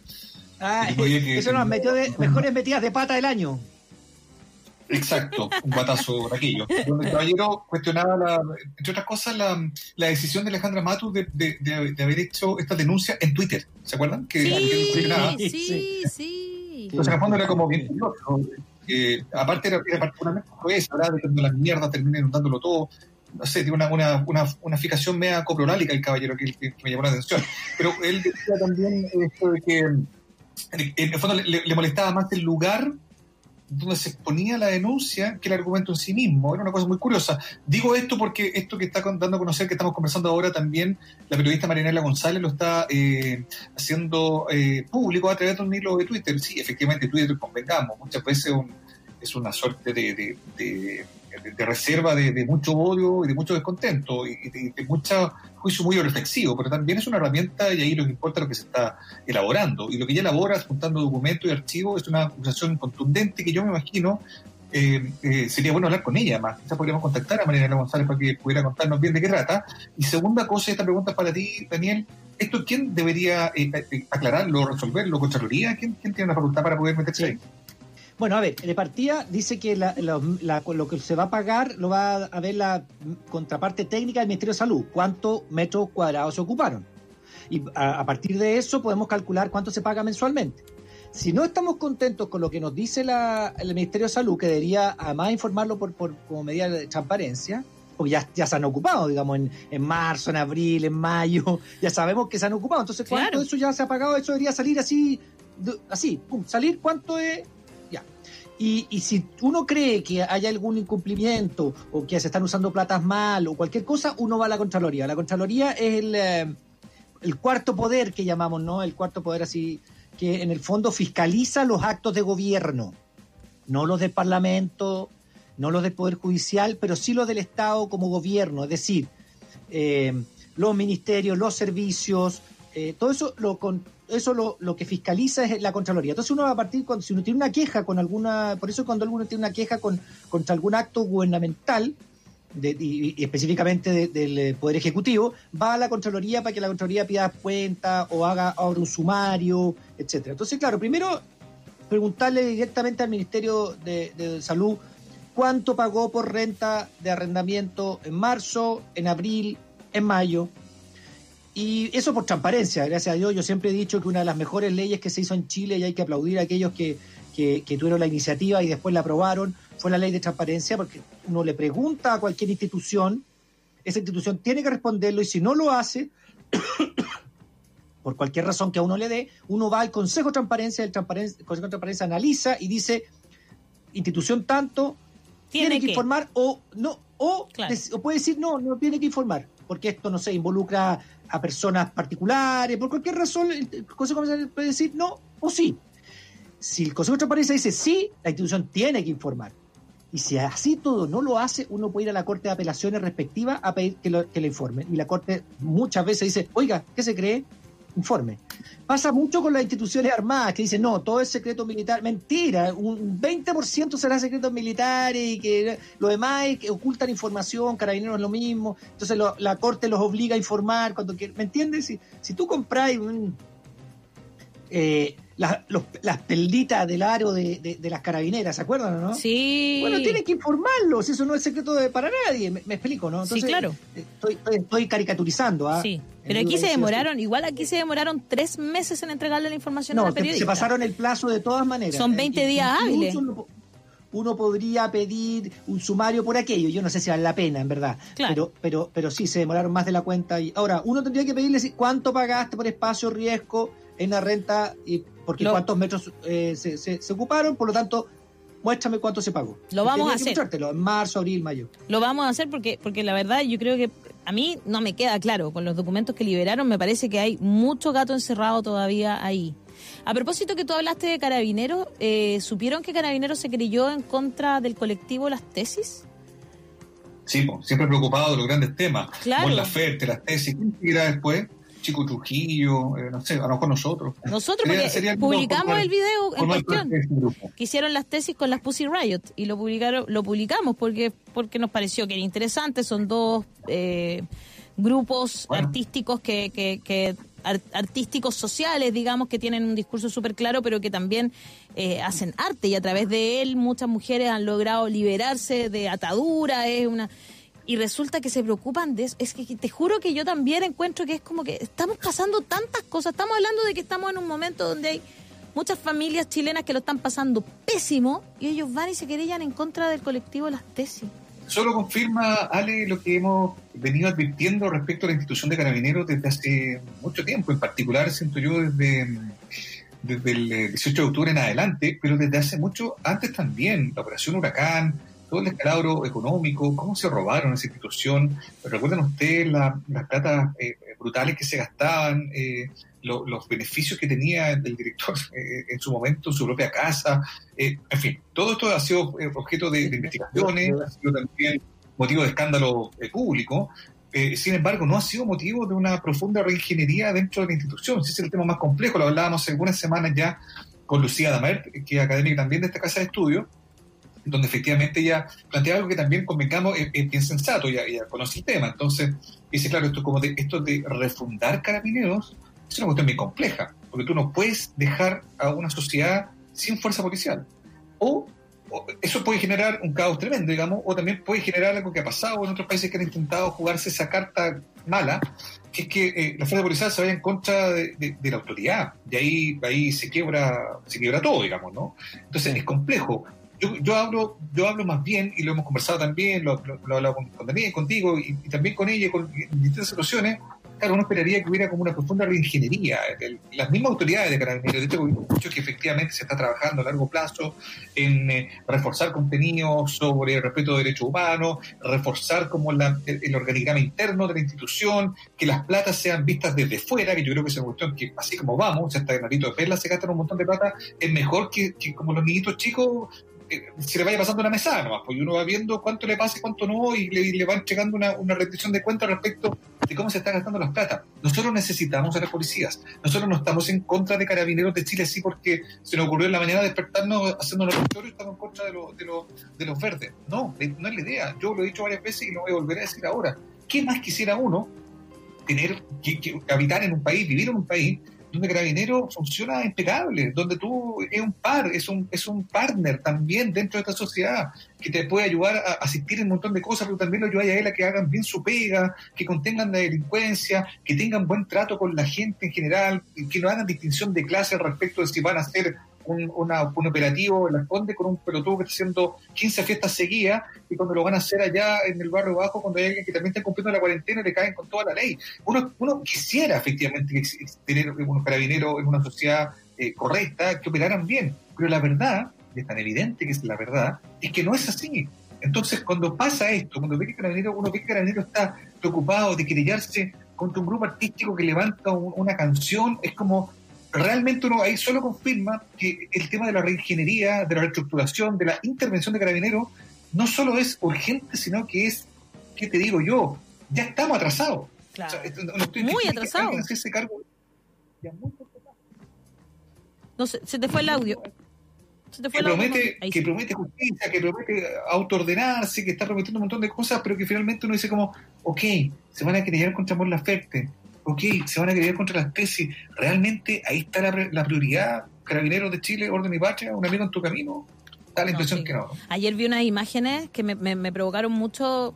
otra vez, dije yo. Era eh, Carabineros bajando. A... Está bien, o sea, ellos tienen todo el derecho a parar a alguien que no tiene salvoconducto, etcétera. Pero uno también les pide algo de, algo de criterio. Entonces, bajan a una pareja, iban los dos con sus dos hijos atrás en el auto. Los bajan, los tiran al suelo, o sea, lo, lo, le hacen una llave al hombre, lo dejan tirado en el suelo. Está bien, sí. Eh, ellos estaban cometiendo un ilícito y tienen que devolverse a su casa y no seguir afuera, en la, en, ¿no es cierto? Pero no, no sé si esa es la forma. A eso voy. O sea, de verdad, ¿cómo no van a tener otra forma? Porque además uno ve que, claro, como bien tú dices, en, los que hacen los pelotudos que hacen fiesta en el barrio alto, van y le dicen, oiga, pague la, música y se van, pues, ¿cachai? Entonces, no, po, no, es injusto, son dos justicias y ellos son parte de eso, y eso molesta mucho. Es una crisis que no solamente está en Chile, lo que hemos visto en Estados Unidos es parecido, lo que yo he visto es igual, por eso me recordé, de hecho. Sí, en Brasil también pasa muy similar con la policía militar. Eh, en muchos lugares pasa que eh, lo que pasa es que en vez de ver a los ciudadanos como sus aliados, como dice Mauricio, los ven como enemigos a todos, hasta que se compruebe lo contrario. Y hay una, hay una poca eh, visión de que la policía es parte de la sociedad, es parte de la comunidad. Yo creo que en algunos pueblos que está más, más rurales eso pasa, hay cierta afinidad con la comunidad, un funcionamiento más cercano. pero, pero en las grandes ciudades tanto acá como en otros lugares, pasa que no son parte de, la civilidad, no son parte, y deberían ser parte de la organización comunal, la organización social, los carabineros funcionando a, la par con los vecinos, y eso no pasa, y eso eh, yo creo que es fundamental cambiarlo y ver que los vecinos son sus socios en sus aliados. Eh, sus aliados y no su enemigo, etcétera. Entonces, desde ese punto de vista, esa es la ingeniería que hay que hacer. Yo creo que hay que sacar, eh, bueno, de partida una mentalidad, una, cultura que hay que cambiar, ¿no? Hay que cambiar la desmilitarización que tienen eh, y todo eso que, eh, que, son tan represivos. Eh, información. La formación, claro. Oye, hay mucho que conversar sobre eso también. Nos queda todavía, teníamos el tema también de TVN, ¿no? Que se va a vender eh, su propiedad. Oye, eso me quedé sorprendidísimo. Yo también, que muy Ahora, así en Chegallo y Medianoche van a vender TVN van a vender TVN y, y, aparece como aparece en una en una página no es, bien loco eh, pero es la propiedad nomás el edificio pero es para poder para ah, seguir arrendándolos si eso es como lo loco, lo van a, lo van a vender. Es que yo quisiera preguntarle a los, a los directores socialistas, los directores demócratas cristianos, los directores que tienen ahí puesto la oposición, ¿qué piensan de esta venta de los bienes? O sea, venta de un bien nacional de todos los chilenos como este BN a privado. O sea, y, eso es el sueño de Piñera. Para mí es el sueño de Piñera. O sea, el sueño de Piñera es que se venda TVN es como llevado al, al, al, al, extremo. O sea, eh, privatizar esta cuestión primero, porque van a decir que no, que solamente porque no tenemos plata. Perdón, si uno puede hacer las cosas bien, puede, meterle lucas y convertirlo en el canal estatal y no del gobierno turno. Dígame. Pero sabes que también para mí, es, bueno, vamos, vamos a avanzar en el programa, pero para mí también es una suerte como de de derrota de la, de la promesa de la televisión pública. Yo lo veo más por ese lado, ¿no? Como... Absolutamente. atentó contra la televisión pública? O sea, es que yo, que ahora que tengo tantos canales de televisión pública en el mundo, me, me, hace tanta falta de verdad televisión pública, por Dios. Bueno, yo creo ahí decir que hay mucha responsabilidad compartida. Por supuesto. por, supuesto. Y volvemos al, son 30 pesos, son 30 años. Y hubo, hubo presencia eh, mayoritaria, tú, tú, lo sabes bien, todos lo sabemos bien, de gobiernos de, mm, eh, de la exconcertación, de la nueva mayoría, que, que, también eh, eh, traicionaron el, espíritu de una, de, una, de una televisión pública, ¿no? Es un espíritu que debió, debió ser invocado y, que en algún momento apareció durante los primeros años de la vuelta a, los, a los gobiernos civiles, de la vuelta a la democracia, ¿no? Hubo algo de eso ahí. Pero fue un espejismo, fue una pantalla. Terminaron entrampados lo de siempre administrando pésimo, eh, haciendo del directorio de TVN un, vulgar lugar de poder. Y eso termina derivando en esto. Entonces, eh, sí, yo, yo encuentro que, claro, podrá quizás, como tú bien dices, Piñera, desear que esto pase, pero yo lo veo más como un fracaso muy compartido, con mucha responsabilidad compartida de todo el espectro político. En esta pasada yo no me confundo y, me acuerdo bien quiénes estuvieron ahí en el, en el directorio de TVN algunos de ellos sin ningún conocimiento de ningún tipo de lo que significa trabajar en la televisión pública, solo ganando un sueldazo a fin de mes y haciendo la lógica del empate político porque era lo que se necesitaba ahí. Y ahora son quizás los mismos que se lamentan. Sería bueno revisar cómo veíamos... dónde están no, espérame, y otra, y otra de las cosas que, que se veían y se notaban, por ejemplo, cuando despedían, contrataban a alguien, lo ponían en un puesto ejecutivo, después lo despedían con un pero con, con, una indemnización enorme y luego esa persona con esa misma indemnización hacía una productora y volvían a contratarlo. Para que, de verdad, eso pasó no una, muchas veces. Sí, no, pero, o sea, un a mí me preocupa eh, espérate, pero a mí me preocupa que lo vayan a vender. O sea, todo eso que te, están diciendo tienen toda la razón. Pero así todos no pueden venderlo. O sea, así todos no podemos quedarnos sin televisión pública. Yo comparto contigo. Obvio que no. Y, televisión nacional no debe venderse. O sea, habrá que cambiarlo, hacer una televisión chiquitita, si quiere, hasta que se recupere un Yo creo que esa es la idea de vender ese edificio que es como un elefante no, blanco. Es que no se tiene por qué vender el edificio no tiene por qué venderse el edificio. ¿Pero qué hacemos con ese edificio? lo que yo voy Pero Alejandra tiene un punto. Sí, porque ese edificio que es como un elefante blanco está vacío. Daniel, si yo fui el otro día y había hasta unos taxis botados, unos taxis, unos autos adentro. Impresionante. Hay, una, hay una, ahí, ahí voy a cerrar el tema porque tenemos que avanzar, pero a, mí me parece que la, tiene un punto. O sea, cuando tú decides construirte ese edificio babilónico, Claro. ¿Qué- ¿Cuál es, ¿Cuál es la señal que le estás dando? eh, ¿Cuál es la señal que estás dando como televisión pública? ¿En qué te querías convertir? Ese edificio está fuera de escala, es una cuestión, es una locura. Es una locura de edificio. Estoy hablando del ya edificio está. estrictamente. Yo también, solo Pero, los claro, pero edificios, eso inmue- quería- simbolizar algo que finalmente no era. Ahí ya parte la tradición. Cuando tú decías construirte ese edificio para tener tu, tu programa de televisión, ahí parte la tradición del espíritu de lo que significa la televisión pública. Así lo veo yo. Ya. Bueno, por mientras Pero, usted tiene ¿Así este todo canal, tienes que venderlo?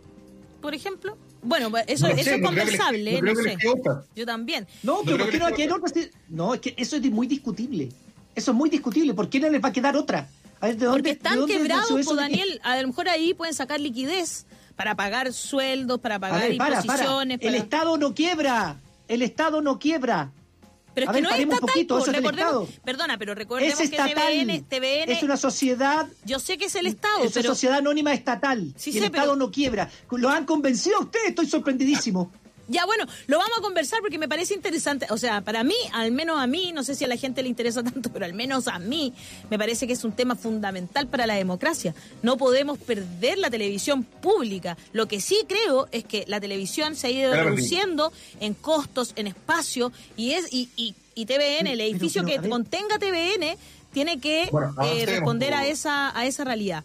Oye, Yo- eh, yo este tenemos a Clarisa si Hardy, me- sí, pues por supuesto, eso Sí, es lo que yo te digo, sí. que lo volvamos a conversar. Pero tenemos a Pero Clarisa Hardy que me parece palabra. que está con un temor Nunca, que tenemos- nunca está Nunca. dicha la última palabra, pues Dani, obvio que no. Además, siempre estamos en deconstrucción. Aquí somos tres personas que somos, vamos, podemos cambiar No, de opinión. A mí me parece que eso está muy positivo. Yo que no soy abogado, puedo...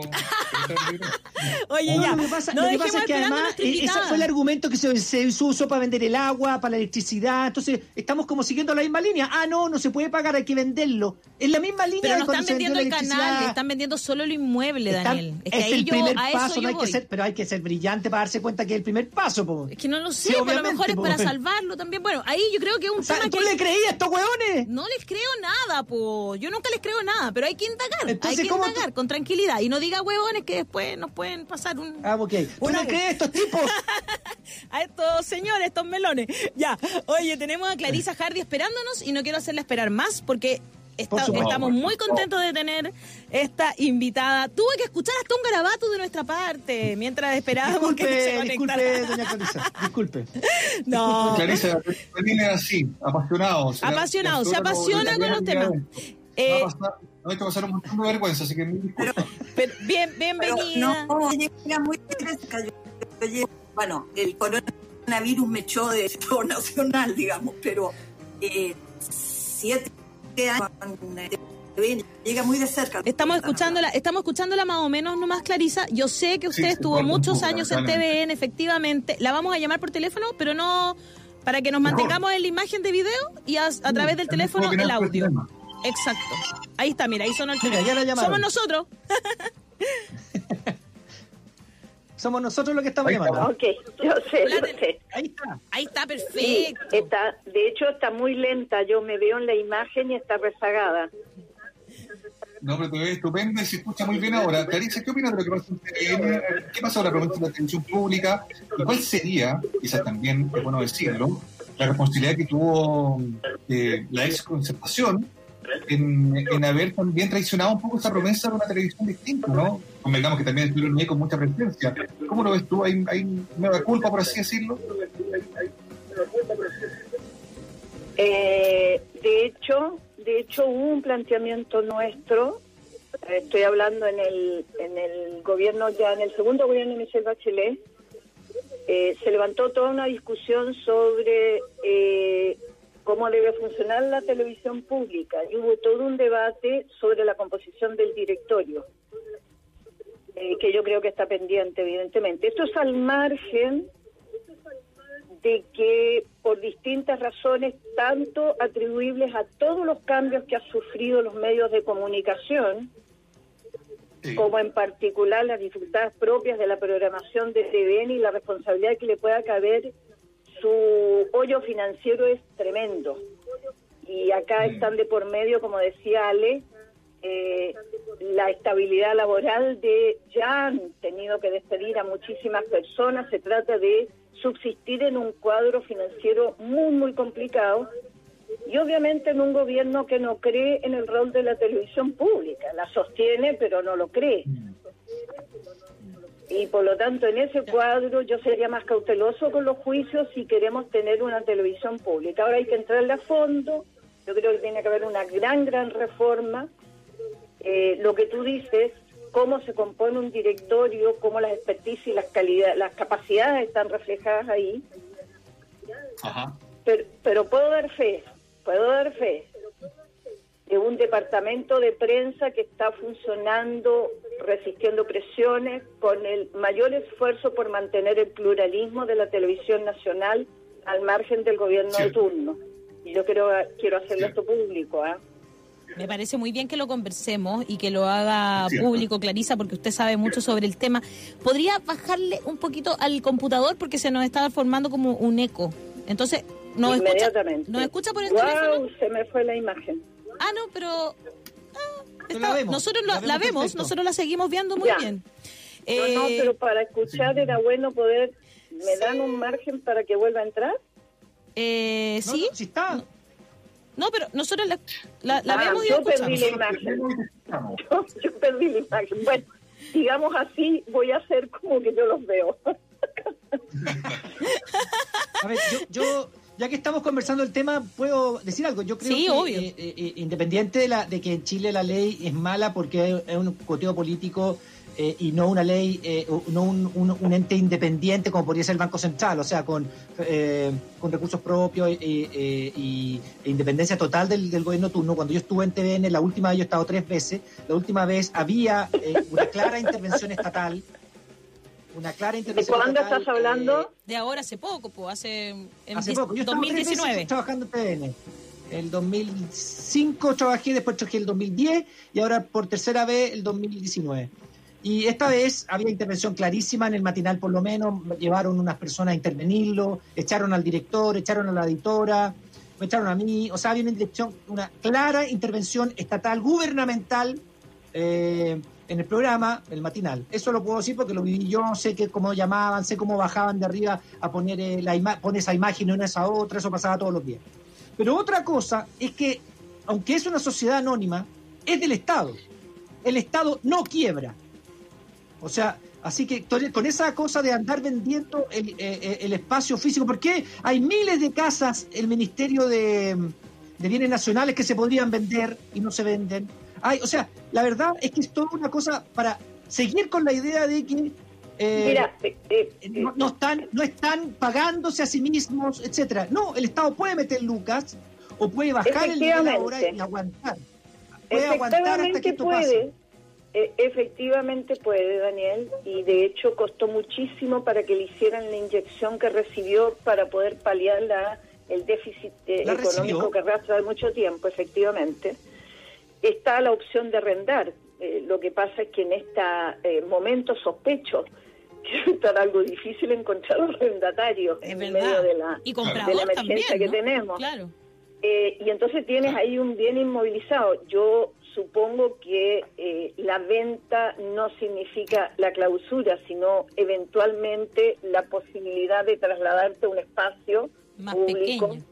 Más pequeño y son eh, eh, los excedentes que te quedan que sean destinados efectivamente a financiar la televisión pública. Yo trataría de matizar un poco esto porque lo que queremos es tener una televisión pública. Entonces, ahora creo que, para este propósito, más que hablar conmigo, hablen con personas del directorio que puedan fundamentarlo. Yo comparto lo mismo. Yo creo que nosotros tenemos que seguir investigando, poniendo la lupa ahí donde hay que ponerla, ¿no es cierto? Y lo vamos a hacer. Confíe en eso, Clarisa, que para eso estamos aquí en La Voz de los que Sobran. Y también queríamos conversar con la presidenta, como presidenta del Instituto Igualdad. Yo vi ayer un video muy, pero muy interesante que usted subió a las redes sociales. Eh, yo dije, por favor, conversemos con ella, que tiene un poco que ver con esta especie de letra chica que está inquietando a muchas personas eh, en la cobertura real que va a tener el ingreso familiar de emergencia. Se, se habla de que solo beneficiaría a un 32,5% de los hogares. Eh, eh, eh, mira, eh, yo, para nosotros fue muy fuerte. Yo, a ver, yo preparo una columna semanal editorial como Instituto es la voz del Instituto Igualdad. Es decir, eh, y eh, nosotros ya llevamos, esta es la tercera o cuarta que yo estoy destinando a hablar de que la, el fracaso de la emergencia sanitaria, entre otras, entre otras cosas, no solo pasa por la propia política sanitaria, sino por la imposibilidad de las personas de hacerse cargo de las drásticas medidas de confinamiento que deben tener, que es la única manera de evitar que el contagio prospere. Y, en definitiva, nosotros venimos exigiendo, estoy hablando de los socialistas, ¿eh? una renta, una renta eh, de emergencia. Eh, para nosotros era ojalá mucho más universal, mucho más simplificada, eh, y cuando se abrió la oportunidad de este llamado a diálogo, eh, aún con, con todas las desconfianzas que están instaladas políticamente en, este país, legítimas desconfianzas por lo demás, eh, decidimos que había que hacerlo por lo que está ocurriendo. Y el acuerdo es que se llegó por escrito, yo creo que ustedes lo deben tener porque está por escrito el acuerdo. Jamás habla no le pone números. Entonces, haber escuchado el domingo precisamente en Estado Nacional, entrevista el ministro del Interior, habló de 2.100.000 familias. Nuestra estimación está sobre los 3 millones y podría acercarse a los 4 millones, como estimación que no es verificable. Y por lo tanto nuestra postura es no pongamos universos, pongamos condiciones, criterios y requisitos el que los cumple recibe el beneficio. Esto pueden ser 3 millones de hogares, 4 millones de hogares. El Estado debe proveer recursos para todos aquellos que cumplan estos criterios. Esa es nuestra discusión. Al hablar de 2 millones 100, el presidente volvió a reiterar ayer y el informe financiero con el que ingresa el proyecto de ley hace un informe financiero estimando 2 millones 100 mil de familias. Debo decirles que el el, ingreso familiar, la ley vigente que se modifica con esta, había comprometido un millón novecientos. Es decir, es absurdo que haber dicho que ingresen todos los que estaban afuera hable solamente de 200 mil personas, de 200 mil hogares diferentes. No cuadra, no cuadra. Y por lo tanto, para nosotros esa es la letra chica, porque en los titulares recogieron los compromisos de requisitos, criterios pero a la hora del informe financiero pusieron el marco fiscal, ¿ah? a propósito de lo que están hablando de Bene. ¿ah? Y ahí tú dices, bueno, que están hablando con letras chicas, ¿dónde te quieren? Y entonces nuestra exigencia es que hoy día en el Congreso se legisle sin compromisos de universo, no, que no hayan techos. Claro, claro. Simplemente todos aquellos que están, cuando se dice en el 80% de mayor vulnerabilidad, se está pensando en hogares que en promedio, hasta el momento de la crisis pandemia, registraban ingresos por 800 mil pesos. Esto sin duda excede las situaciones de pobreza. Y estábamos abriendo, eh, se permitió que se llegara a sectores, eh, sectores medios, eh, más precarios, pero medios. y que fruto de esta situación o han perdido enteramente su ingreso o en parte por debajo, y aquí vino la diferencia con el gobierno y fue insalvable, nosotros dijimos que la línea de corte debía ser la línea de pobreza, que para un hogar de cuatro personas son 465 mil pesos, que nadie podía quedar por debajo de eso. En rigor, un ingreso básico que haga que la gente no se exponga a salir a la calle a buscar eh, su sustento y se quede en casa aunque sea con lo básico. Bueno, ni siquiera eso se logró se logró estos 100 mil per cápita, que en un hogar de cuatro da 400 mil pesos. Ustedes se dan cuenta que entre 400 y 465 mil pesos no estaban pensando en si el fisco los puede pagar o no. Estamos hablando del chaucheo al final, desde el punto de vista fiscal. Este fue un gallito de fuerza política de que no se la lleven entera a la oposición. Esa es mi lectura. ¿Eso es? Por cierto, ¿Sí? Porque el fondo, no es que no se la lleven ¿Cuál es la razón que dan para, para, para No, no, la razón era, mira, da vergüenza, da vergüenza. No pueden haber desincentivos a buscar el trabajo. No. ¿Tú te das cuenta en esta? Sí, no. Eh, mira, el clásico argumento tradicional, histórico que le hemos escuchado a la derecha. Eh, el desincentivo por las 100 lucas cuando puedes salir a la calle a encontrarlas y morirte o exponerte, me parece eh, eh, francamente están en otro planeta. Miserable, feroz. Bueno, pero, pero, pero aún aceptando eso, la verdad es que logramos con esta presión pasar de 65 mil, no miento, porque después eran 55 mil, ya estábamos en el mes 55 mil per cápita, a 100 parejo, es decir, no te decrece por mes. Entonces ahora la pelea es que respeten las coberturas, porque miren ustedes el absurdo. Eh, eh, si tú, dime, ustedes podrían, alguien en la calle podría identificar fácilmente, soy trabajador independiente, formal, informal, a igual vulnerabilidad, igual necesidad, ¿qué importa si tienes contrato o no tienes contrato, si tu fuente de ingreso es un pololito, si firmas boleta por honorario o si tienes un contrato? Tu necesidad es la misma. Exacto. Entonces, desde el origen, el modelo que aplicaron es un modelo absurdo. A los trabajadores mm. formales, es decir, con contrato, con ley de, protección del empleo, a comerse sus seguros de empleo. Eso fue. Claro. El, aporte fiscal es cuando se coman lo, lo, lo que el, seguro los fondos que tienen. Claro. Es decir, en el fondo te comiste tu seguro y ahí viene el fondo solidario estatal. Pero mientras tanto te comiste tu fondo futuro. A los independientes un proyecto de ley vergonzoso, porque era un crédito que después te lo iban a cobrar. Es decir, sí, pues después te sacó la plata, que no ha sido aceptado. Y luego los informales de este ingreso familiar de emergencia, como si fueran la tercera raza, la, de los más pobres, digamos. Entonces, nuestra insistencia es, todos los que vean de caer su ingreso por debajo de la línea de pobreza deben tener derecho en el país, cualquiera sea su contrato, su condición, cesante, culpable, como fuere, todos tenemos derecho a una renta básica de emergencia. Esa era. ¿Clarisa?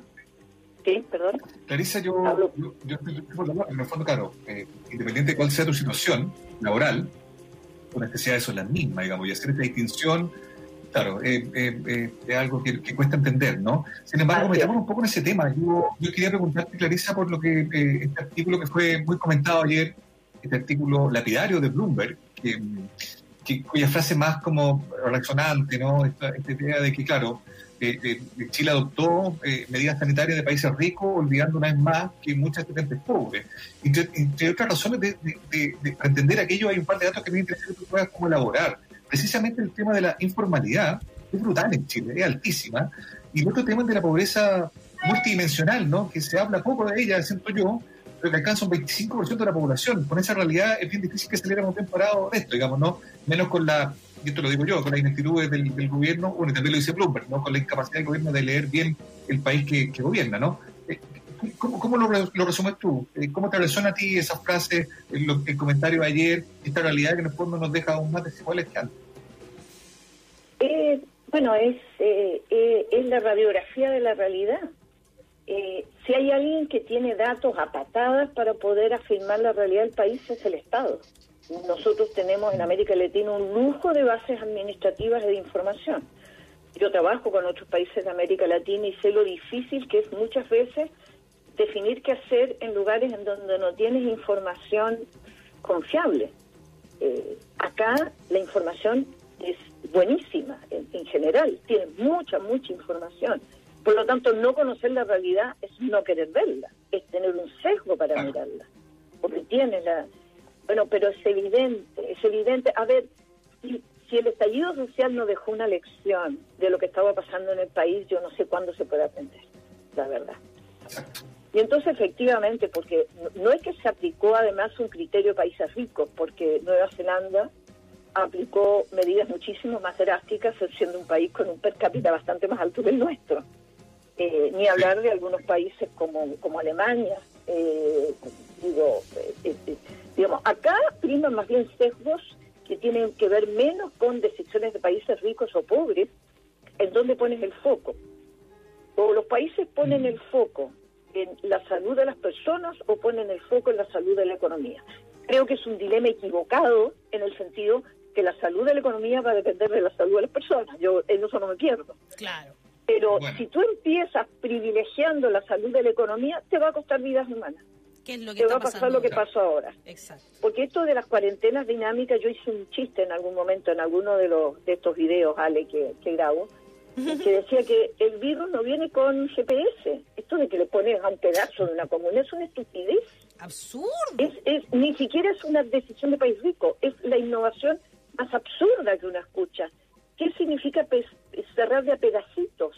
Cuando tú te dan un permiso y te puedes trasladar al resto de la ciudad, te trasladas con el virus. Esto es eh, absurdo. Y bueno, no haber tomado las medidas drásticas que hubieran sido efectivamente un frenazo duro de la economía al inicio, tiene doble costo, porque te permite, te obliga a prolongar, mira, ahora se está discutiendo cuánto más severa debe ser la cuarentena general en la región metropolitana, cuando empezaste con las cuarentenas dinámicas en marzo. Debemos ser de los países mm. con la mayores prolongación de estos estados, precisamente por no haber tomado las medidas drásticas al inicio, junto con un apoyo monetario en esos momentos a la población. si no ahora, no tres meses después. Bueno, más vale tarde que nunca. Sí, eso. Clarisa, eh, ya nos queda un minuto, pero eh, lo, que, lo que viene ahora entonces es la discusión parlamentaria. Ahí podemos eh, salvar de alguna manera esto, esto del ingreso familiar de emergencia para que llegue de una manera más justa a la población. Es el lugar el lugar. Yo por eso me parece estupendo que ustedes lo divulguen, sé que tienen mucha audiencia, que eh, yo creo que los ciudadanos y las ciudadanas tenemos que presionar para que eh, el Parlamento se haga eco de esta preocupación y tengo confianza por lo menos en las bancadas que suscribimos, el digamos que formó parte de, los, del partido que suscribió soy, eh, este acuerdo, eh, vamos a hacer que desaparezca la letra chica de, bueno, vamos a intentar. Que desaparezca, claro. que, desaparezca. Y hacer el esfuerzo para que esto llegue mayoritariamente a, la población que realmente lo requiere. Y la opinión pública tiene que estar pendiente y nosotros vamos a estar pendientes, vamos a seguir pendientes de que eso suceda. Mucha fiscalización. Yo creo que eso es un rol muy importante en este momento. Doña Clarisa Hardy, presidenta del Instituto de Igualdad, muchas, pero muchas gracias por haber estado en la voz de los que sobran. Nosotros nos vamos rápidamente para que no nos corten en televisión un abrazo gigante. Gracias por estar aquí. Daniel, Mauricio, nos encontramos mañana a las 10 de la mañana aquí en La Voz de los que Sobran y en la 94.5 Radio Sach. Nos vamos con The Cure, Boys Don't Cry.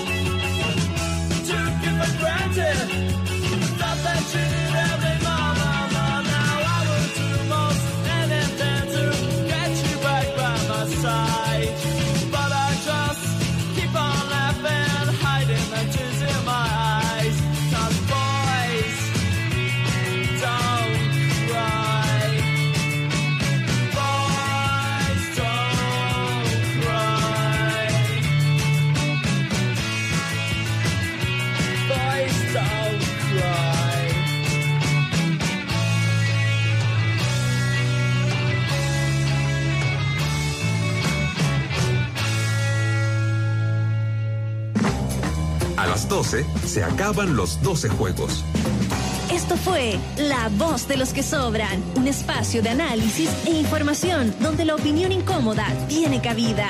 Únete al baile, de lunes a viernes de 10 a 12 del día. Siempre en USAH 94.5, la radio de un mundo que cambia.